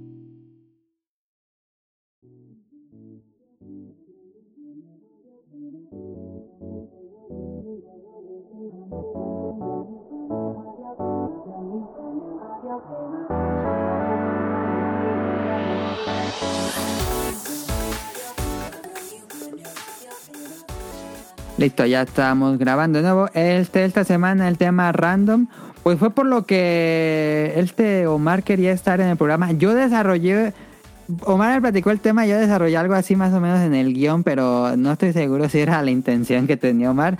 Entonces, este, te dejo a ti el micrófono, Omar. Sí, este, me, me, me basé mucho, ¿no? Pues en lo que estuvimos hablando y en lo del guion, entonces, este, de, pues por ahí va, ¿no? Eh, este, de, pero pues antes de empezar a hablar, antes de hablar de películas y lo que quiera, quiero dejar como bien en claro. eh, personalmente, vean las películas como ustedes puedan hacerlo, eh, como se les facilite. No nos vamos a poner de elitistas. No, no, no, no, no. O sea, son gustos personales que tengo y, y formas para mí de ver ciertas cosas, Ajá. pero, pero pues la neta, para mí también el objetivo es, o sea, poder verlas, ¿no? Ah, Entonces, véanlas como puedan verlas. Realmente, mm, no, no, aquí no les voy a decir de, no, pues es que esto y lo otro, no. O sea, véanlas como puedan verlas.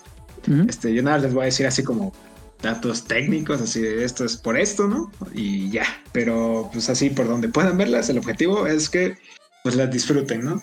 Ese es, el objetivo de, de- de las pelis y las series, siento yo. Ajá. Este de, pues bueno, entonces vámonos arrancando, ¿no? Eh, pues primero voy a comentarles unas aplicaciones que yo uso mucho en... A mí me encanta ver películas, eh, es lo que intento hacer pues, todas las semanas, todos los días. Y de unos años acá yo estaba poniendo mis películas en un Docs de Google Drive. Ok. Eh, así como las películas nuevas, ¿no? Pues para que me acordara, porque luego, pues, pues si, si no lo escribo, yo no me acuerdo, ¿no? Entonces, Una lista. eh, sí, me gusta llevar así como un récord, ¿no? De las cosas que he visto, eh, que me parecía, etcétera. Entonces, una vez, hace como 2016, el Docs dijo, ahí nos vemos. Y no sé qué pasó, pero así, y era como en noviembre, o sea, ya llevaba 11 meses catalogando películas. ¿Y se murió el archivo? Y se murió el archivo. Qué Al día de hoy, al día de hoy no hay forma. Te lo juro, igual a mí me sacó mucho de onda porque al día de hoy no, no lo he podido recuperar. Mandé mi queja a Google y me dijeron, no, pues no encontramos tu archivo. Ah. Entonces, sí, está, está. Igual yo siento que era porque lo abrí a veces en el cel, a veces lo abrí en la compu, no sé si tuviera algo que ver, pero Ajá. pues así el drive me dijo, ahí nos vemos, ¿no? Entonces, eh, decidí buscar como alternativas, ¿no? Y en eso me encontré eh, esta aplicación, que es la primera, este, de, que es la que mm, es una base de datos de películas. Es eh, IMDB, ¿Mm? ya, ya, ya, ya sé, ya, seguro ya la conocen. Es una base de datos de películas, de series, este, de- tiene muchísimos actores, directores, productores. Eh, puedes ver así como calificación que tiene la película entre los usuarios que están registrados. Eh, está muy completa, hay incluso así secciones de datos curiosos, secciones de, este, de, de quotes de las películas, trailers, avances. Está muy, muy completa. Es, eh, creo que es la base de datos más completa de pelis que hay. Sí, Este, yo de- recuerdo que hace años tuiteaba que me encantaría un IMDB, pero de videojuegos, que existiera algo así. Sí, no, es cierto, sí, no, te iba a decir, hay uno, pero no, no, no, lo confundí, no, lo confundí, no, hay uno que es nada más como para catalogar los juegos que tienes. Ah, sí. Eh, sí, sí, sí, no, pero eh, sí, el MDB eh, fue el primera, la primera que encontré y pues ahí pues me hice mi cuenta y me aventé así mi watchlist, ¿no? También así de las cosas que quería ver o que me habían recomendado, ¿no? ¿Mm? Y pues estoy bien salado. Y ¿Qué pasa? olvidé La contraseña. Ah, ya, ya, ya. olvidé la contraseña y no había forma humanamente posible que yo pudiera entrar a mi cuenta. Y me acordé que lo tenía en un celular viejo, tenía la app y yo dije, no, pues a ver si funciona. Y así, por arte de magia, lo prendí y gracias al cielo funcionó. y ya de ahí me dije, ah, no, pues las voy a sacar de aquí para, las voy a pasar a otro lado, ¿no? Ok. Y de ahí encontré esta aplicación que desde hace como tres años es la que uso. Es una red social, por así decirlo, de películas. Está súper completa, está muy padre. Se llama Leatherbox. Ah, la que sí he escuchado mucho de esa. Yo no tengo cuenta, pero sí sé de qué va. Sí, está. eh, la, personalmente la disfruto muchísimo. eh, puedes ir haciendo listas de lo que has visto, lo que quieres ver. Eh, puedes seguir amigos, ellos te siguen, o gente nada más que te gusta como lo que ve, como lo reseña, ¿no? Puedes dejar tu review, pueden calificarlo, pueden darle like, comentarlo. eh, Está, está muy completa y es eh, está como más enfocada a pelis, no tantas series. O sea, sí hay series, pero no hay tantas. Y eh, está muy enfocada al- a, lo social. O sea, aquí es más como de, o sea, para que sea como más interactiva, pues es para que te sigan, tú sigas, ¿no? Ah, Entonces, este de Letterboxd, la verdad sí la, la- la recomiendo mucho. Este de a mí la verdad me, me gusta muchísimo. Yo, de hecho, eh, a mí no me gusta lo de Rotten Tomatoes ni, ni esas cosas. Eh, siento que, pues no sé, eh, son reviews. pero en Letterboxd hay calificaciones. Sí, justo eso. Eh. Está calificada las películas y pues se nota que muchas reviews son pues, pues de la banda, ¿no? O sea, y, Sí, y de, de luego-. Sí, y luego lees algunas reviews este de pues como que va muy ad hoc, ¿no? Te hacen ver así cositas de, ah, mira, no había notado esto, ¿no? Entonces, este de, pues está muy bien. De hecho, mira, ahorita estoy viendo Top Gun Maverick. Tiene un. eh, la calificación es de 1 a 5 estrellas. Tiene un aproximado de 4.2, ¿no? Entonces, pues aquí tengo aquí como de. O sea, viene aquí abajito de todos los que yo sigo, que ya la vieron, dejaron su review. Los amigos que sigo también que ya la, que la quieren ver. Eh, viene el cast, el crew, así de quién es el director, el productor, el camarógrafo. La verdad está muy completa. El Letterboxd la recomiendo mucho, más para, para aquellos amigos cinéfilos. Este de pues, que les gusta pues, pues este tipo de mames, ¿no? Y aparte, pues llevar como su pues, Tu registro de ¿no? películas. Ajá. Justo, justo. Entonces, este, pues ahí yo llevo apenas este año, o sea, no solo en el cine, este año me he visto en general películas nuevas que no había visto antes. Llevo 45 películas. Mm, ok. Ento- Entonces, pues este de pues esa es, es la segunda es y una que va como de la mano, que fue la que le recomendé a Millie, es se llama Just Watch. Eh, eh, esta aplicación es graciosa porque me la encontré por lo mismo, así como me hacía la pregunta de, oye, ¿dónde encuentro tal película, no? Oye, ¿dónde encuentro tal serie? Entonces no me acuerdo cómo llegué como a un blog eh, en inglés y alguien decía, eh, prueben Just Watch, este, está muy padre, etcétera. Entonces me metí y yo no sabía que tenía aplicación. Yo antes la usaba solamente en el explorador, hasta que después me di cuenta que tenía este de app y pues está muy padre también porque literalmente eh, pones película o serie que quieras ver y te viene así de no, pues mira, para rentar está en Apple, en Apple TV Plus, ¿no? Eh, para comprar está en Microsoft. Eh, pero la puedes ver en streaming, en Netflix o en Prime Video. Que fíjate viene- que checando así, Google acaba de, o no sé si ya tiene tiempo, pero acaba de, si pones una, si googleas una película en Google, te dice ahí al lado, te dice, está en tal servicio y está a la renta en este lugar y si cuesta tal. No sé si eso es nuevo, pero ya lo tiene Google. ¿El Google también? Sí, sí, si lo Nice. pones cualquier película, creo, bueno, no sé si esto aplica para, para las películas, pero ahora que estaba buscando películas viejas, decía, ¿dónde la pongo? Y le googleaba y ahí salía en Google. Sí, de hecho, igual se acaba de, este, de sacar Google TV, que antes era este, de Google Play Video, una cosa así. Este, de, que igual junta todos tus, este, de, todos tus servicios de streaming. Ah, ya. Entonces desde la app, pues nada más le das así igual la peli y si están, no junta todos, hay algunos que no junta, este de, te dice dónde lo puedes ver. Lo, lo que me gusta de Just Watch es de que te da servicios de streamings así que ah, ni sabías que existían, pero que muchos son gratuitos. Ah. Tal, o sea, tal vez tienen como cierta publicidad, pero son, son gratuitos. Entonces, Sí. este de ese es, o sea, porque sí, yo igual lo he buscado luego de que en Google sale, pero me sale así como en los, Es mucho más completo en Just Watch. ajá, como los de siempre, ¿no? Así como, no, pues está en HBO Max o vela en Sí, Prime sí. Video, ¿no? Este de, pero en Just Watch es así de, no, pues vela en Plex o en Tubi o cosas así, ¿no? Así como que es más, más específico. Entonces, este de, pues ahí está eh, Just Watch. Esa es la, la tercera. Eh, Por la cuarta, en dónde está, ahí está. sí. la, la- la cuarta se llama My Movies App. Em, tiene una B de Blu-ray.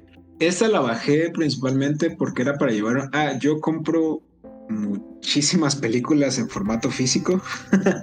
Tiene tu Este, colección. de- tengo, sí, hay un librero lleno, ya ni sé de dónde meterlas.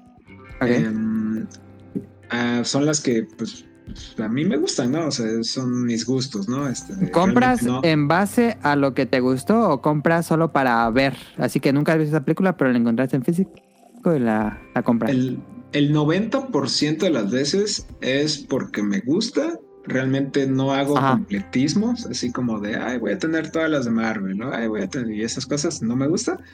Este, de- es como cosas que me gustan, las compro, o cosas Sí. que me recomiendan o, o que he leído que son así como muy buenas y Ujú. no hay lugar en Otra la que manera. la pueda ver, de man- o Sí. sea, de forma fácil, o sea, igual y entrando a alguna página que, o sea, así que ni siquiera está en Cuevana o cosas así, ¿no? Ajá. Eh, pues mi, mi plan siempre es buscar en Amazon o en Mercado Libre. Pues ya, ahí, ahí veo este, cómo las bajo, ¿no? Entonces, eh, esta aplicación se llama My Movies App. Eh, la bajé principalmente porque era como para llevar un control de los Blu-rays que tengo, pero no, llegó un momento en que me sobrepasó, entonces realmente no llevo el control, pero lo que descubrí de esta app es que eh, muchas veces cuando yo compraba películas eh, en Amazon, me las compraba en Amazon gringo, no en Amazon México. Entonces Ajá. había muchas veces que las películas, pues no sé, eran coreanas, japonesas, este, de- de- no sé, de muchos lados, ¿no? Entonces había momentos en los que yo tenía que saber si tenía por lo menos subtítulos en inglés. Y muchas veces era pues bajar a los comentarios, a ver si alguien había visto, luego me ponía a YouTube a buscar si alguien le había hecho un unboxing o cosas así. Sí, sí, sí, sí, sí, sí. Pero esta aplicación, My Movies App, está tan completa con, eh, con Blu-ray eh, físico que te dice esa aplicación así de, ah, mira, esta es la película que quieres ver. Este de, eh, hay una que se llama Red Rocket, este de, eh, que se acaba de estrenar, bueno, se estrenó más o menos, ¿no? A principios de año. Eh, la encontré en Amazon, pero eh, yo nada más quería saber los subtítulos, ¿no? Pero no venía información alguna. Entonces busqué en esta aplicación y la única versión que hay, que es la que tiene así como un sillito de Rotten Tomatoes, eh, sí viene subtitulada en inglés y en español. Este, Ah, entonces, pues por este tipo de cosas es que a mí la verdad me gusta esta app como para sacarme la duda de esa parte. Y Ajá. también viene un apartado que se llama Deals. está Ah, muy ya padre por-. Justo, justo, así las más nuevas, las mejores y, y los precios más bajos, así son tres Ajá. secciones. Entonces luego hay películas así como de en 50 pesos o cosas así. Entonces, pues, si digo, si me interesa de nuevo, si es una peli que, que es como, ah, mira, esa me gustaría tenerla, pues sí le entro, ¿no? Ya, o sea, no, no es tanto como de porque esté barata, pues le voy a entrar. Bien. Sí, sí, sí. Entonces, pues, pues eso es aparte. Y pues encaminado a si son personas que como yo les gusta comprar sus películas, ya ni siquiera solo físico, ¿no? Se les gusta comprar digital. Eh, pues esta aplicación creo que ya muchos de Te ustedes dice. la conocen. Este Ah. se llama Promo Descuentos. Ah, saludos a eh, Nao, que le encanta, es fan, el número uno de, de México. Ah, a mí me fascina, pues, pues, todos mis juegos, todos mis pelis, todo lo que puedo, yo ahorrarme varo comprándomelo. Pues ahí en, en promo descuentos la recomiendo mucho. Yo la tengo configurada ya con alertas de Amazon, Blu-ray, Nintendo. Ah, ya lo puedes este, configurar. Yo nunca he usado promo de descuentos, pero la puedes configurar, Increíble. puedes configurar la app para que te dé dé notificaciones de Alertas. descuentos. Sí. Ok, en, en artículos muy específicos, ¿no? Sí, puede ser súper específico o puede ser así como que bien ambiguo de videojuegos. O puedes así Ajá, de, ajá, ah, quiero amiibo de Bowser Jr. Y cuando vuelva a estar a la venta a un precio chido, pues te llega, te llega notificación, ¿no? Por la palabra clave. De hecho, este de yo, yo tengo ahí una, una oferta que estuvo así entre, fue la segunda mejor oferta de un tiempo.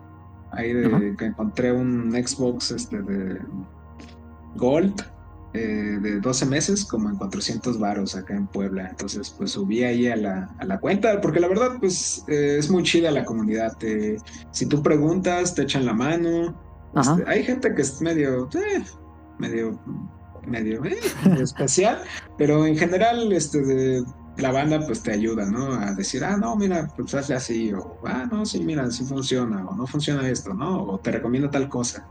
Entonces, este, te, pues sí, está muy chida, la verdad. Este, de- recomiendo amplia, ampliamente tener la aplicación de promo descuentos si son así, este, de- y no solo de pelis, incluso pues, si le entran a los Sí, juegos. y, eh, y no solo los juegos, hasta el papel de baño está barato ahí luego. Ah, sí, puedes encontrar descuentos de lo que sea. sí, sí, De sí. repente entonces- ahí Now nos, nos deja ahí sus descuentos en el grupo. O hasta cosas gratis de repente sueltan. Sí, justo, justo. Haces bien, ¿no, güey? Tú muy bien. Pues esas son las aplicaciones. Em, y de páginas, em, ya que me voy a meter ahorita un poco más técnico, em, son dos páginas. Una es que va de la mano con la aplicación de My Movies App, que se llama Blu-ray.com. Así, literal, ahí es donde ves todo. O sea, si no quieres bajar la app, no quieres bajar la app, puedes. Bueno, es blue slash ray.com. Blue, No, no pero es B-L-U, guion. no E. Ajá, sí. Es guion, y sí es guion, sí es cierto, es guion. Sí, sí es bien, sí es bien. Entonces, este, de, um, si no quieren bajar la app, igual la página, pues, en cualquier navegador, está súper completa. Y em, para ver peli- para ver películas, para ver pantallas. Para ver pantallas es una app que se llama R Things. Ah, rating, sí, sí, sí, sí, ese lo uso, bueno, lo usé el año pasado cuando cambié de tele. No, esa la visitaba a diario. Sí, de hecho la, la, la tele que te cargas es buenísima, esa es igual la que tengo yo en la mira.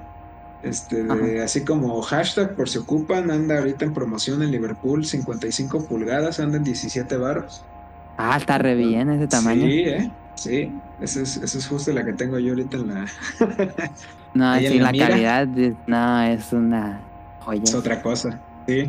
Entonces, esa igual la recomiendo. eh, ahí pueden ver reviews de... Esos tipos están súper clavadísimos, hacen Sí, reviews sí, de sí, un buen de teles. Ajá. Y lo que me gusta es el apartado en donde te recomiendan la configuración que le puedes hacer a tu, a tu, a tu tele. Sí, porque eh, pues muchas personas, pues no sé, se compran una tele y así como la sacan, así la juegan, ¿no? O la juegan o ven películas o lo que sea. Pero eh, como consejo, este, de cuando tengan una tele, un monitor, lo que sea, pues, pues configurarlo, ¿no? Porque eh, y también ir probando configuraciones. Veanlo más, lo de esta página como una guía, no tanto como una ley que, que si no es así ya no funciona, porque las configuraciones de pantallas dependen mucho de tu setup, dependen mucho de tu cuarto, cuánta luz le entra, ¿no? Entonces, Sí, sí, sí, sí, sí. entonces, pues literalmente las que les funcione mejor, ¿no? Eh, y pues es un proceso un poco cansado, pero es reconfortante el resultado final. Entonces, lo recomiendo mucho, este, de que configuren sus pantallas en general, ¿no? ¿Mm? Bueno, pues ya ahora sí ya nos vamos a meter a lo, hacia lo, lo, lo tosco, ¿no? Ok. Pues bueno, empezamos este de con algunas cosas, ¿no? Que te había comentado también del 4K. Eh, generalmente, generalmente pensamos que cuando las películas las sacan en 4K, automáticamente es la mejor calidad, es el mejor Blu-ray que podamos comprar, ¿no? Ajá, Eh, pero, pues, lamentablemente ese no es el caso. Ajá. Eh, ahorita, eh, una de las cosas por las cuales no es el caso son con las películas más viejas. Eh, con las actuales igual tienen problemas, pero es más notable con las películas viejas. no estoy diciendo que todas, pero algunas, voy a poner ejemplo de cuáles películas. Depredador, Terminator 2, Goodfellas y Jurassic Park. Ah, a ver. Esas películas, eh, eh, cuando están, cuando les hicieron el transfer a 4K, no sé si exactamente todas, vamos a usar de ejemplo Jurassic Park. Ajá. Eh, lo que tienen las películas de esas fechas es que se grababan en filme, ¿no? Sí. Entonces, cuando graban en filme, pues el grano es lo que te da el detalle de la imagen, ¿no? Lo que construye Sí, lo- sí, o lo que vemos en pantalla. Depende de dónde estás grabando, ¿no? Si en 35 o 70 milímetros hay más o menos grano, ¿no? Ah, X. El punto es de que muchas personas eh, piensan que cuando una película viejita está en 4K, tiene que verse limpia. Y si hay grano de película, no es 4K. Lo cual es completamente errado. errado. sí, no, no, no, por- tiene que haber Porque, el, exacto, entonces, eh, porque pues es diferente, ¿no? Una película actual, ¿no? Que pues es grabada de manera digital, porque pues la imagen la generan los píxeles, ¿no? El grano. Entonces Sí. pues se ve limpia, ¿no? Pues, es, es lo que le da el detalle, ¿no? Entonces, lo que muchas empresas hacen cuando hacen estos tra- transfers en 4K es que le hacen reducción de ruido a la imagen. Exactamente, Entonces, sí. entonces es como si la plancharan y se ve como, como así como cuando te sale una operación mal de así de Botox, así como, como toda cerosa. Para aquellos que mm, juegan videojuegos viejos, eh, cuando pones ese en los emuladores, a veces viene por default que suavizan los píxeles, que odio eso. Ah, Algo sí. así. Algo, Algo así, así. con el grano. Justo. Entonces, pues cuando pues, a una película que está grabada en filme le hace reducción de ruido, pues solamente le quitas los detalles, ¿no? Que tienen en Ajá, filme. ajá, ajá. Entonces, pues li- literalmente, eh, pues cuando ha- hacen esa parte de, de suavizado, en, en algunas partes de las películas, como hay mucho grano debido a pues, situaciones del contexto, ¿no? De iluminación, eh, la cámara con la que grabaron, se Ujú. empieza a perder mucha imagen, se empieza a ver blurry, se empieza a ver borrosa en algunas partes. ¿Y qué hacen Ujú, las ujú. compañías? Pues le quité el grano y se ve blurry, pues vamos a meterle grano digital, ¿cómo no? Entonces, pues literalmente le quitan el grano que traen, Y le le meten grano otro. digital y se hace un- una asquerosidad, ¿no? Entonces, Ah. el, el ejemplo que iba a poner que era con Jurassic Park, o sea, Jurassic Park en su momento, eh, creo que actualmente incluso, ¿no? O sea, es un referente en sonido. El año en que salió ganó eh, mejor edición sonora, mejor sonido. Este de, de hecho, la primera película con DTS, que era como la competencia directa, de Dolby, de Dolby en ese entonces. Entonces, Ajá. o sea, en sonido el 4K está, está al 100, ¿no? Más si tienes como tu setup y todo, el- todo, el, todo el pedo, ¿no? El pedo fue de que cuando Jurassic Park lo pasan de DVD a Blu-ray en el 2011, eh, todo eh, eh, la edición de Blu-ray del 2011 seguía trayendo grano. Este, de- se ¿Mm? escuchaba bien, era de 7.1 canales. eh, había un problema con la corrección de color. Se veía un poquito más azul. Un poquito A su más lado sí azul del recuerdo eso. 2011. Sí, sí, sí. sí. Sí, sí, de hecho han tenido como cuatro revisiones de corrección de color Jurassic Park a lo largo de, de- de todas su- sus historias. Luego es más la- rojista, luego es más verde, luego es más azul. Sí, justo. Entonces, pues la de 2011 eh, personalmente es la predilecta para mí, es la que estoy, la que ando cazando, de hecho. Este está medio complicada de conseguir, pero sí se puede. Entonces, si tienen la de Jurassic Park 2011 en Blu-ray, quédensela. Eh, ok, no sé bueno, cuál tenga yo, la verdad. Eh, en, en la de Blu-ray.com te dice eh, cuál- cuál tienes. Entonces, después lo que hicieron es que cuando salió la versión de 2013, que era de 3D, generalmente cuando hacen este de una película 3D, si es una película viejita, lo que hacían era esto de limpiar toda la imagen para que el 3D fuera más, este, de- eh, pues fuera más convincente, ¿no? Esta parte del Sí. 3D. Entonces, Sí, pues limpiaron toda la película, le pusieron grano digital y ese mismo este de 3D que hicieron, le hicieron el transfer a 4K.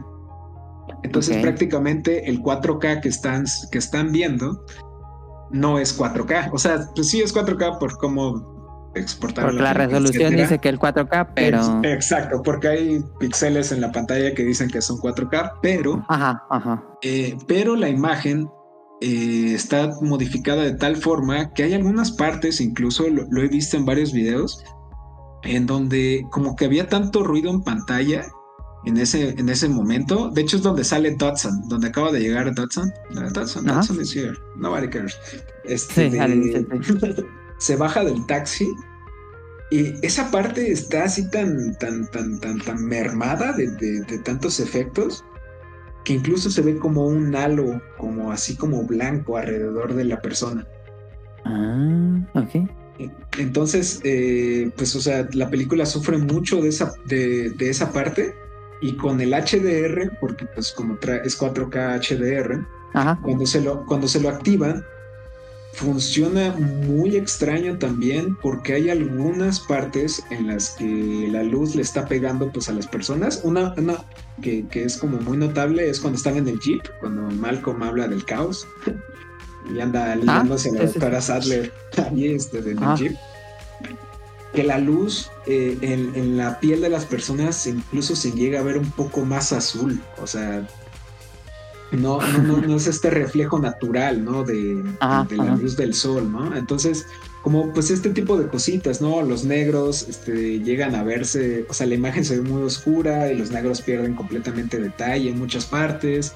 Entonces, pues la verdad, sí, sí es como un desmadre. Creo que van a volver a sacar otra edición 4K, creo que la, la había anunciada. Este, de- espero que aquí se agarre. Ahorita 4K solo hay una versión. Sí, sí, sí, te, digo, creo que hace, hace este de eh, hace poco vi anunciada que iban a, sacar la primera de nuevo en 4K, pero pues no, no dijeron como que qué material iban a usar, digo, igual y pueden seguir usando el de el siempre. Entonces el que yo tengo es ese. Fíjate que yo la vi en 4K y no tengo ojo entrenado porque no noté muchos detalles que dices. Aunque sí noté lo de los... En ciertas partes como que se difuminaba el grano. Sí lo noté. O sea, sí, de hecho, o sea, y como dije al principio, eh, estas son cosas así piquis que a mí me late como buscar o ver, este, Ajá, ajá, ajá. así como cosas súper técnicas, pero pues al final del día, si ustedes las disfrutan así, de hecho hace poco, pues ya ves que se volvió a estrenar en el cine. Sí. La que se estrenó fue la versión de 2013, la que está toda ahí mermeladosa, ¿no? La de 4K, y pues Ah, yo la fui a ver y pues aunque pues sí me molestaba en algunas partes, pero pues sigue siendo un peliculón, ¿no? Entonces Ajá. pues, pues, no, no, no, no, no hay tanta bronca en esa, en esa parte, ¿no? Solamente es como para dejar ahí el dato, ¿no? Y como pues, te- les había comentado, igual la que es malísima, es así, no recomiendo que la compren para nada, es Terminator 2 en 4K. Hace poco varias personas que conozco la compraron porque andaba como en 200 varos en Amazon y pues nada, es como vieron 4K, se dejaron ir, pero no, está asquerosa Terminator 2 en 4K. Entonces, este, pues ahí para que Por lo mismo del grano. Sí, justo, por el grano. Este, de, de hecho van a volver a sacar otra revisión de Terminator 2 en 4K.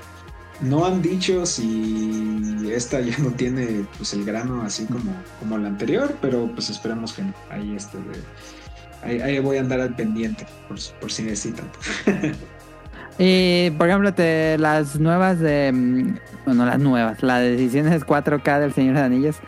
Que yo las compré el año pasado, pero fíjate que no las he visto, las tengo ahí cerradas todavía en 4K. Yo igual las tengo, Mili, y te voy a comentar algo. Eh, Señor de los Anillos me fascina, me encanta. Ajá. Eh, es de mis sagas favoritas. No hay tanta bronca en el transfer 4K que le hicieron, pero hay algo que a mí personalmente sí me molesta. Em, ¿Sí viste el Hobbit? Sí, sí, Sí. sí. ¿Sí te echaste el Mm, Hobbit? sí. Bueno, en el Hobbit, no sé si notas que hay como, como una corrección de color, así como que medio saturadona, así como que medio fría, Sí. ¿no? Sí, sí, sí, sí, sí, sí. Pues Peter Jackson dijo, a mí me encanta esta corrección de color, vamos a ponérselas la a estas películas. Exacto. Mm, y ya. personalmente a mí siento que le quita como el feeling de este viaje, ¿no?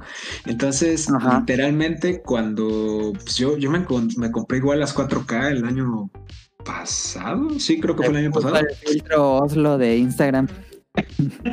Justo ese filtro. Entonces, eh, no, no, no es algo que me convence tanto, la verdad. Este, de- la tengo porque, pues, 4K, El Señor de los Anillos. Eh, pero pues apenas vi eso, eh, empecé a cazar el DVD widescreen que sacaron del Señor de los Anillos, versiones extendidas. Ok. Y en Marketplace me las vendieron como en 200 varos cada una. No, como en 150 varos cada una. Y ahí las tengo. Y tengo mi 4K, mi trilogía en 4K y mi trilogía en DVD. Que en DVD es la corrección de color que más aproximada que vimos en el cine, Simón. Ok. Sí, también Sí. tengo en, en DVD, pero mm, yo creo que no tengo las widescreen. Sí, de- creo, que igual, o sea, igual funciona porque pues la corrección de color es como la, la aproximada, ¿no? Que, que vimos en, la- Ujú. en el cine, ¿no? Que, que disfrutamos pues cuando las es, eh, salió en, en el cine. Ajá. Este de, de nuevo, esto es igual así, cosa super pic mía y todo, este de- pero pues si ustedes disfrutan así las pelis con la corrección de color que le hizo este de Peter Jackson, adelante, de verdad, no, no hay bronca. Este, lo, cual se me hace raro que hagan de repente estas decisiones porque eh, Peter Jackson ha estado entrándole durísimo a la restauración de mucho material, así a la corrección de color de mucho material. Sacó ¿De él o de eh, otras cosas? de muchísimas cosas históricas. Ah, sacó este de un eh, la serie esta que sacaron de los Beatles. Ah, sí, es de él. Eh, Peter Jackson, la, la, o sea, fue la, ajá, exacto, fue la, la corrección de color de ese güey. Hay una película, no una película, un documental que no me acuerdo cómo se llama, que es de la Primera Guerra Mundial. Mm, Eh, Peter Jackson lo así literalmente hizo corrección de color. Hay, hay muchas cosas que están coloreadas. Restauró un montón de footage que nunca se había visto de la Primera Guerra Mundial. Está increíble. Este, de- hasta, hasta ahorita, déjame, te digo el nombre, porque la verdad sí se me olvida. Este, de... Ellos no envejecerán. En español se llama. They Shall Not Grow Old. Lo recomiendo muchísimo ese documental. Este de- lo hizo Peter Jackson y la verdad no sé qué magia arcana use ese tipo para rescatar ese material, pero te lo juro que parece que lo grabaron ayer. Ah, ok. No, Sí, no, está increíble, está increíble. Entonces, pues ahí la tienen, igual con el Peter Jackson. Este, de- mm, cuestiono un poco lo que hizo con Lord of the Rings, pero pues fuera de ahí está, está increíble.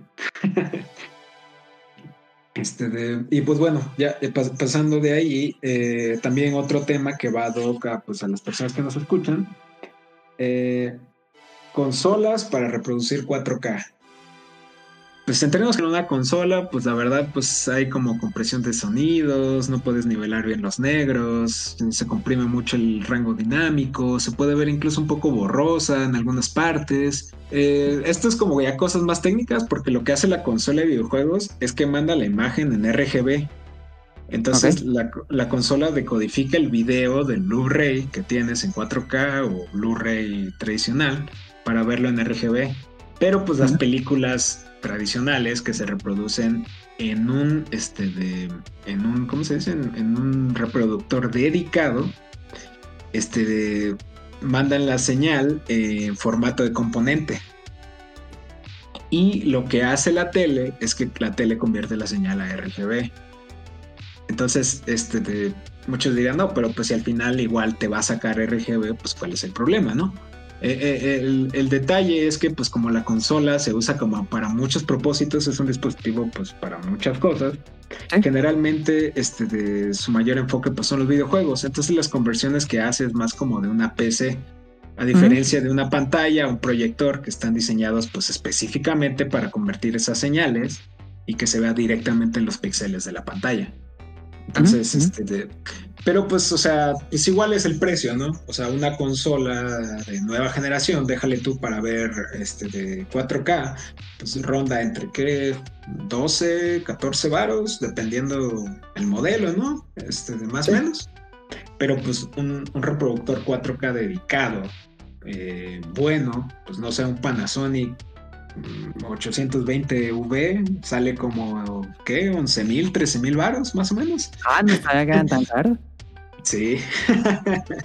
sí, sí, sí, sí. Entonces, este. Ya de- me imagino que va a haber muy pocos porque pues ya la gente no consume casi. Sí, de hecho, o- ajá, por- de hecho, este de Samsung y, y Oppo eh, se retiraron de ese mercado de hacer reproductores dedicados y a partir de eso la demanda sí se redujo un chingo porque pues como dices, pues la verdad este tipo de cosas que estoy viendo pues es para gente pues pique así como que le gusta físico y esas cosas, ¿no? O sea, las personas en la mayoría de las personas pues no, pues, no les da importancia si lo tienen físico o digital, ¿no? Que tampoco tiene de malo, la verdad.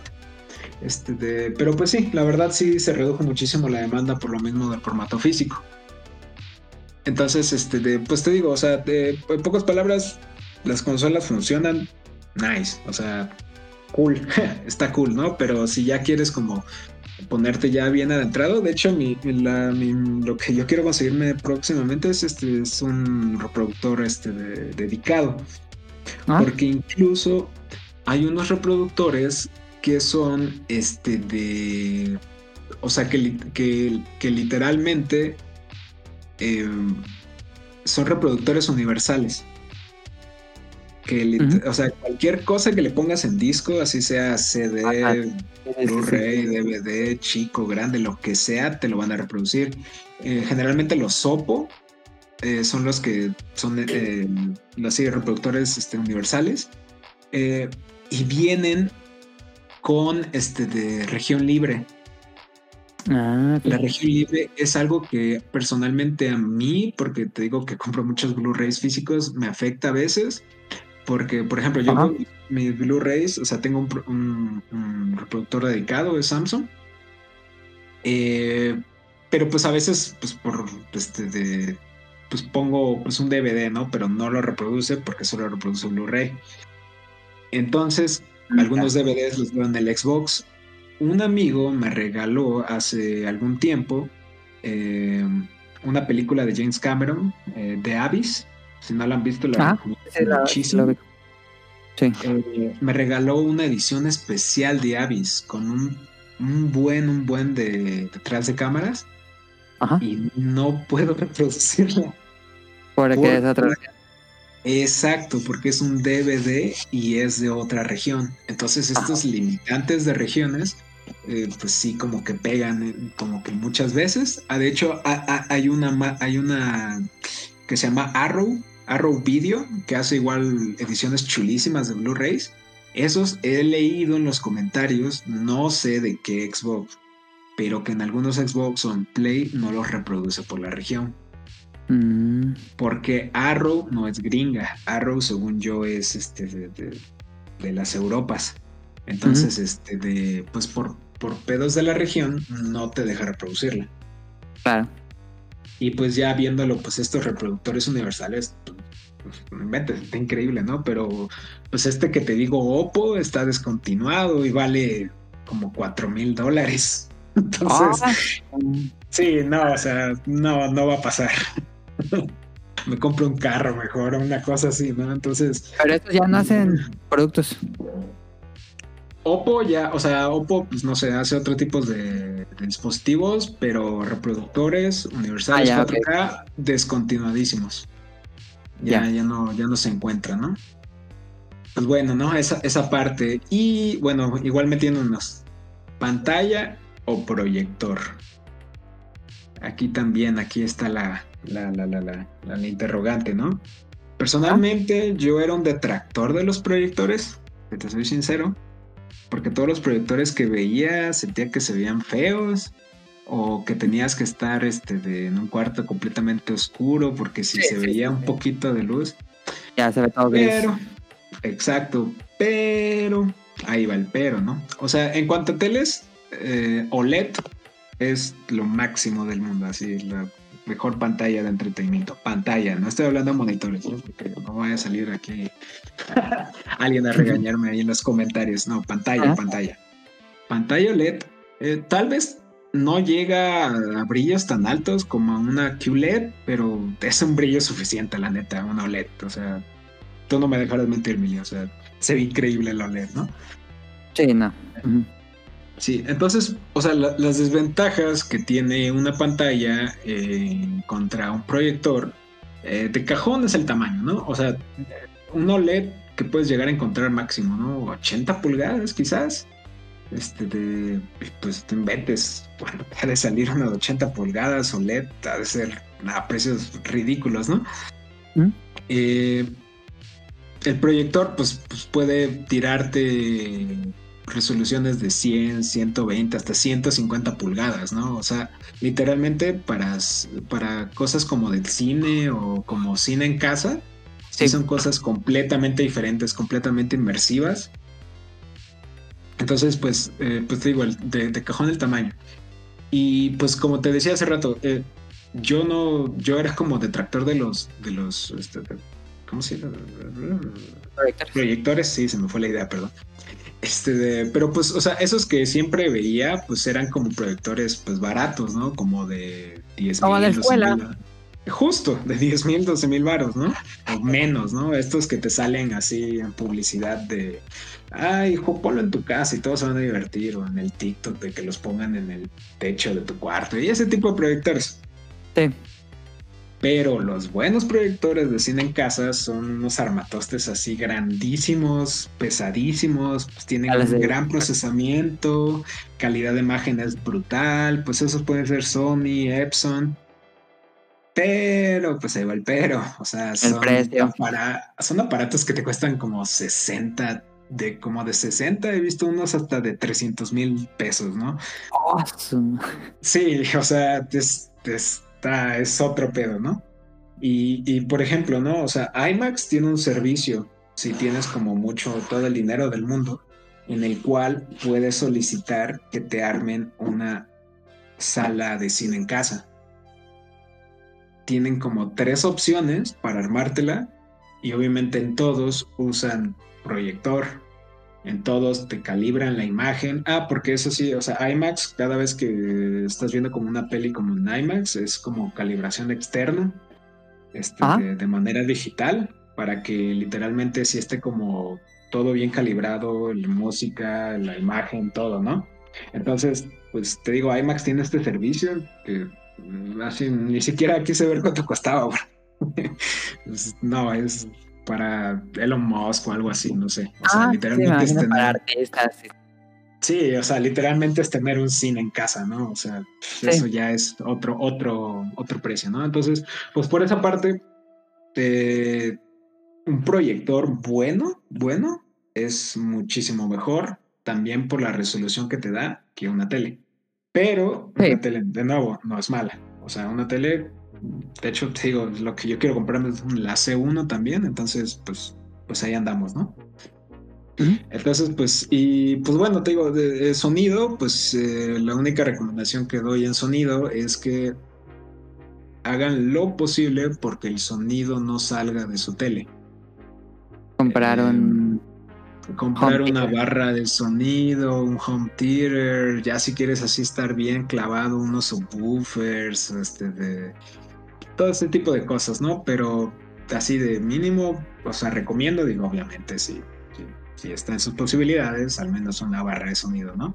Este de pues para pues una mejor experiencia también, ¿no? Una Este, barra de sonido es mejor em, sustancialmente que las bocinas de la tele. Sí, sí. Cualquier cosa con la que botes el sonido de tu tele es mejor. O sea, las teles ya de ahorita igual te, ya te la andan vendiendo con el cuento de que, ay, que tiene Dolby, no sé qué onda. O sea, y sí, no dudo que sea buen sonido, pero no, sigue siendo superior, este, de algo dedicado a, a sonido, ¿no? De, de forma externa a, a- a tu tele. Y Sí. también recomiendo que sea de la misma marca para que no haya pedos de compatibilidad. Si tienen tele Sony, cómprense una bocina Sony. Si tienen tele LG, bocina LG, ¿no? Claro. Este, pues esta parte, ¿no? Y eh, el último tema que quiero tocar, que creo que este es este, de, pues algo que, que nos, nos, nos interesa. Bueno, yo, yo espero. Blu-ray o streaming. Ah, es buena pregunta. Sí, exacto. Entonces, de cajón, servicios de streaming, el que yo recomiendo mejor calidad, mejor sonido, el servicio de Apple. Eh, Muy bueno, muy buena calidad. No sé qué hace Apple, pero el streaming se ve muy bonito. Sí, sí, es eh, en cuanto a streaming e incluso películas digitales. O sea, si no quieren ser como rentar. yo que nomás colecciona plástico, si quieren rentar o comprar películas digitales, en, eh, recomiendo en primer lugar Apple. O sea, Apple es así la mejor calidad de forma digital y o en streaming que hay. Entonces, Sí. Lo he rentado y bueno, tengo Apple TV. Y si no, saltar de Netflix a Apple, dices, no, qué diferencia. sí, es, es insultante el otro. Ahora, pero pues ahí va el pero. Que no alcanza un, un Blu-ray. Exacto. En cuanto un Blu-ray tradicional o 4K es muy superior a cualquier streaming. ¿Por qué? Porque la transferencia de un streaming oscila entre los 25 o 30 megabits por segundo, más o menos. Y en Blu-ray puede llegar la velocidad de 100 a 120. Y eso solo la imagen. El audio puede subir incluso más. Entonces, literalmente hay más información, está menos comprimida y por lo Sí. tanto te ofrece una mejor imagen. Hay excepciones a la regla. No quiero decir que todo Blu-ray que ustedes compren en Va a ser mejor. va a ser mejor. ¿Qué excepciones a la regla? Hay unas este, de distribuidoras eh, de México de Blu-ray tradicional 1080p que son Cima, Videomax, y Ah, la otra mm, no me acuerdo, creo que es Quality Films, creo, no me acuerdo. Creo que es- O Diamond Film. Ajá, ajá, algo así, la verdad sí no, ahí sí les fallo con, con ese dato. Que tienen una horrible calidad de imagen porque Sí. lo que hacen es, es por eso que tienen tan buenos precios. O sea, yo, yo he comprado Cima en 49 baros. O sea, es, es ridículo el precio, ¿no? Pero, o sea, eh, eh, tienen tan buenos precios porque la calidad es muy mala, porque está muy comprimido y tengo entendido que usan otros Blu-rays más baratos para que el precio Mm. no se exceda. Ok. En- entonces, pues si comparas eso con algo que ves en Apple, que lo mandan directamente del estudio, pues Apple se lo lleva de calle. Entonces... Sí, de hecho, yo me fijé porque compré. mm, tengo toda la encima de Ghibli, de Blu-ray y DVD. Y, y compré los de G-Kids de, de Estados Unidos de Ghibli. Compré. ah, y esta. Ay, se me fue el nombre. Una que no publicaron los de Cima. Pero también compré la de Pompoco. Y compré otra de G-Kids. Y no, Ajá. si pones el de Cima y luego pones el de G-Kids, dices, no, así se ve muchísimo mejor. Sí, sí me está. De hecho, hace, hace poco, así, una historia rápida, eh, fui al Mix Up y estaba esta película de Roger Ebert, de la de The Witch. ¿Ah? No inventes, te lo juro que hasta el, así la cajita, te lo juro que parecía que fui a la Fayuca. Estaba horrible la impresión, así por afuera parecía que la acababan de sacar aquí. Sí. Sí, estaba horrible, horrible, horrible. Ya luego la conseguí ahí bar en Amazon de, pues, de otra edición y ya estaba bonita y todo, ¿no? Pero la de cima estaba asquerosa. Sí, sí, sí. Entonces, o sea, te digo, esas son como las excepciones a la regla, pero pues en general el Blu-ray físico pues es, es superior, ¿no? Entonces, o sea, por los formatos de compresión, ¿no? Cuando movimientos rápidos en una película de streaming, pues no tiene suficiente calidad, ¿no? Entonces, pues pierdes detalle, no se aprecian bien, Sí, ese sí. tipo de cosas. Igual influye mucho el codec, ¿no? El codec que se usa en la parte de streaming, Ajá. este, de YouTube, en Netflix, o sea, eh, el codec analiza, pues, o sea, así como rápido, pero no es tan técnico, pues analiza el video, ¿no? Y siempre intenta ahorrar la mayor cantidad de información. Entonces, o sea, si, si hay, hay, hay, ese- hay escenas, eh, no sé, un fondo o algo en una peli, que está como que muy quieto o que no se mueve, eh, el, el codec al analizar, pues es- depende de los fotogramas en los que esté, pero generalmente 24, al analizar los 24 fotogramas, pues se da cuenta que en esos 24 ese fondo no se mueve. Entonces él solamente manda el codec una vez Sí. la imagen para que Ah. se repita 24 veces, pero la manda fija. Y, o sea, no la manda fija como imagen per se, porque las Ah, partes que se mueven sí se mueven, pero en cuanto a píxeles, esos píxeles en pantalla no hay movimiento, están completamente fijos. ¿Para qué? Para Ah. ahorrar, pues para ahorrar espacio, ¿no? Ocupe menos espacio. Lo, que siempre intentan hacer, pues, es ahorrar información, ¿no? Esta parte de los, pues, de los fotogramas, por así decirlo, ¿no? Pero pues ahora imagínate una película, eh, un ejemplo de nuevo Jurassic Park, ¿no? Imagínate una película que le hicieron todos estos cambios y todavía Más streaming. Exacto, justo. Entonces hay momentos que, pues no sé, yo sí salto mucho, ¿no? Cuando estoy viendo a veces una peli en streaming que digo, oh, la madre, ¿no? ¿Qué pedo? Este, de nuevo, de, de- es como la puedo ver y pues digo, ni pedo, ¿no? Tampoco es como, ah, no manches, ya me arruinaron completamente la experiencia, voy a apagar la película. No, claro que no, pero pues a mí la verdad, pues sí, mi predilección es intentar ver las pelis pues lo mejor posible, ¿no? Entonces, pues sí, entonces, pues en pocas palabras, pues ese es este de... Pues el, el Blu-ray tradicional es mejor, con sus excepciones, pero pues, pues ahí está. Y ahí pues Investiguen antes de comprar un 4K, ¿no? Es lo que yo hago cuando sale un 4K y me interesa. Veo como reseñas en YouTube para ver qué tal les quedó la compresión y todo eso. Granos y todo. Sí, hay, hay dos canales que si están clavados como en este mundo, em, recomiendo mucho. Se llama Films at Home. Este de, es de un gringo, pero hace reviews muy chidos y, com- y compra todo ese güey. Entonces, de hecho, está cool porque como a mitad de año, así te dice así de, estos Blu-rays 4K están bien cacas, estos Blu-rays 4K están increíbles, ¿no? Entonces, cada seis meses Films hace? Films, Films at Home. At home. Ok, lo voy a seguir. Ese y este de este igual es como ya más técnico de pantallas y todo, pero igual es bueno la de Machina 4K, como máquina 4K, pero pues para que Ajá. me escriban es Machina 4K, es igual. Ese es de habla hispana. No sé de dónde sea el güey, pero pues habla español. Ok, ok, no lo conozco.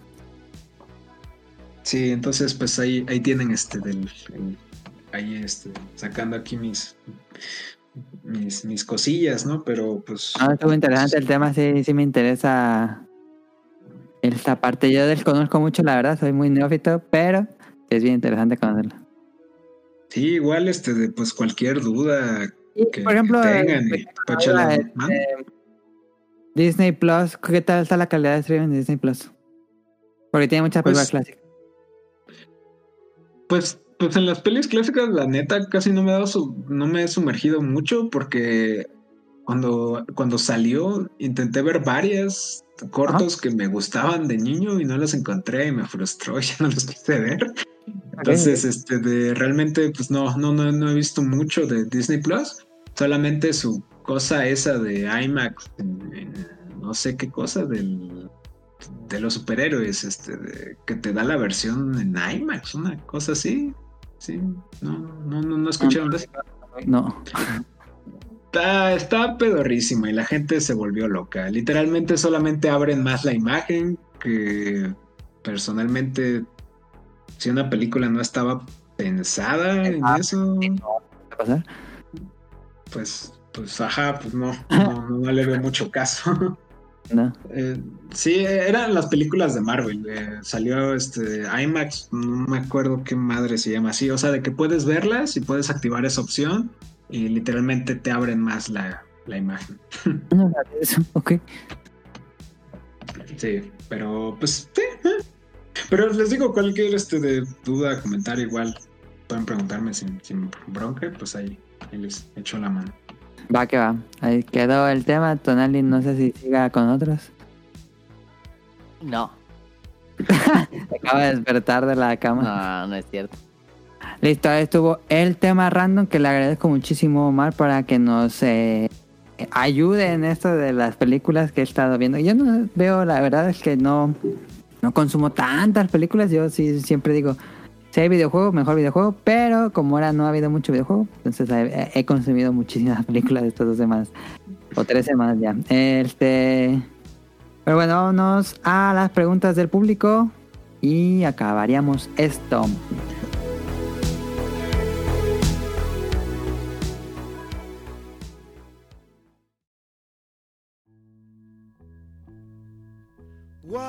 What would you do if I sang out of tune? Would you stand up and walk out on me? Lend me your ears and I'll sing you a song.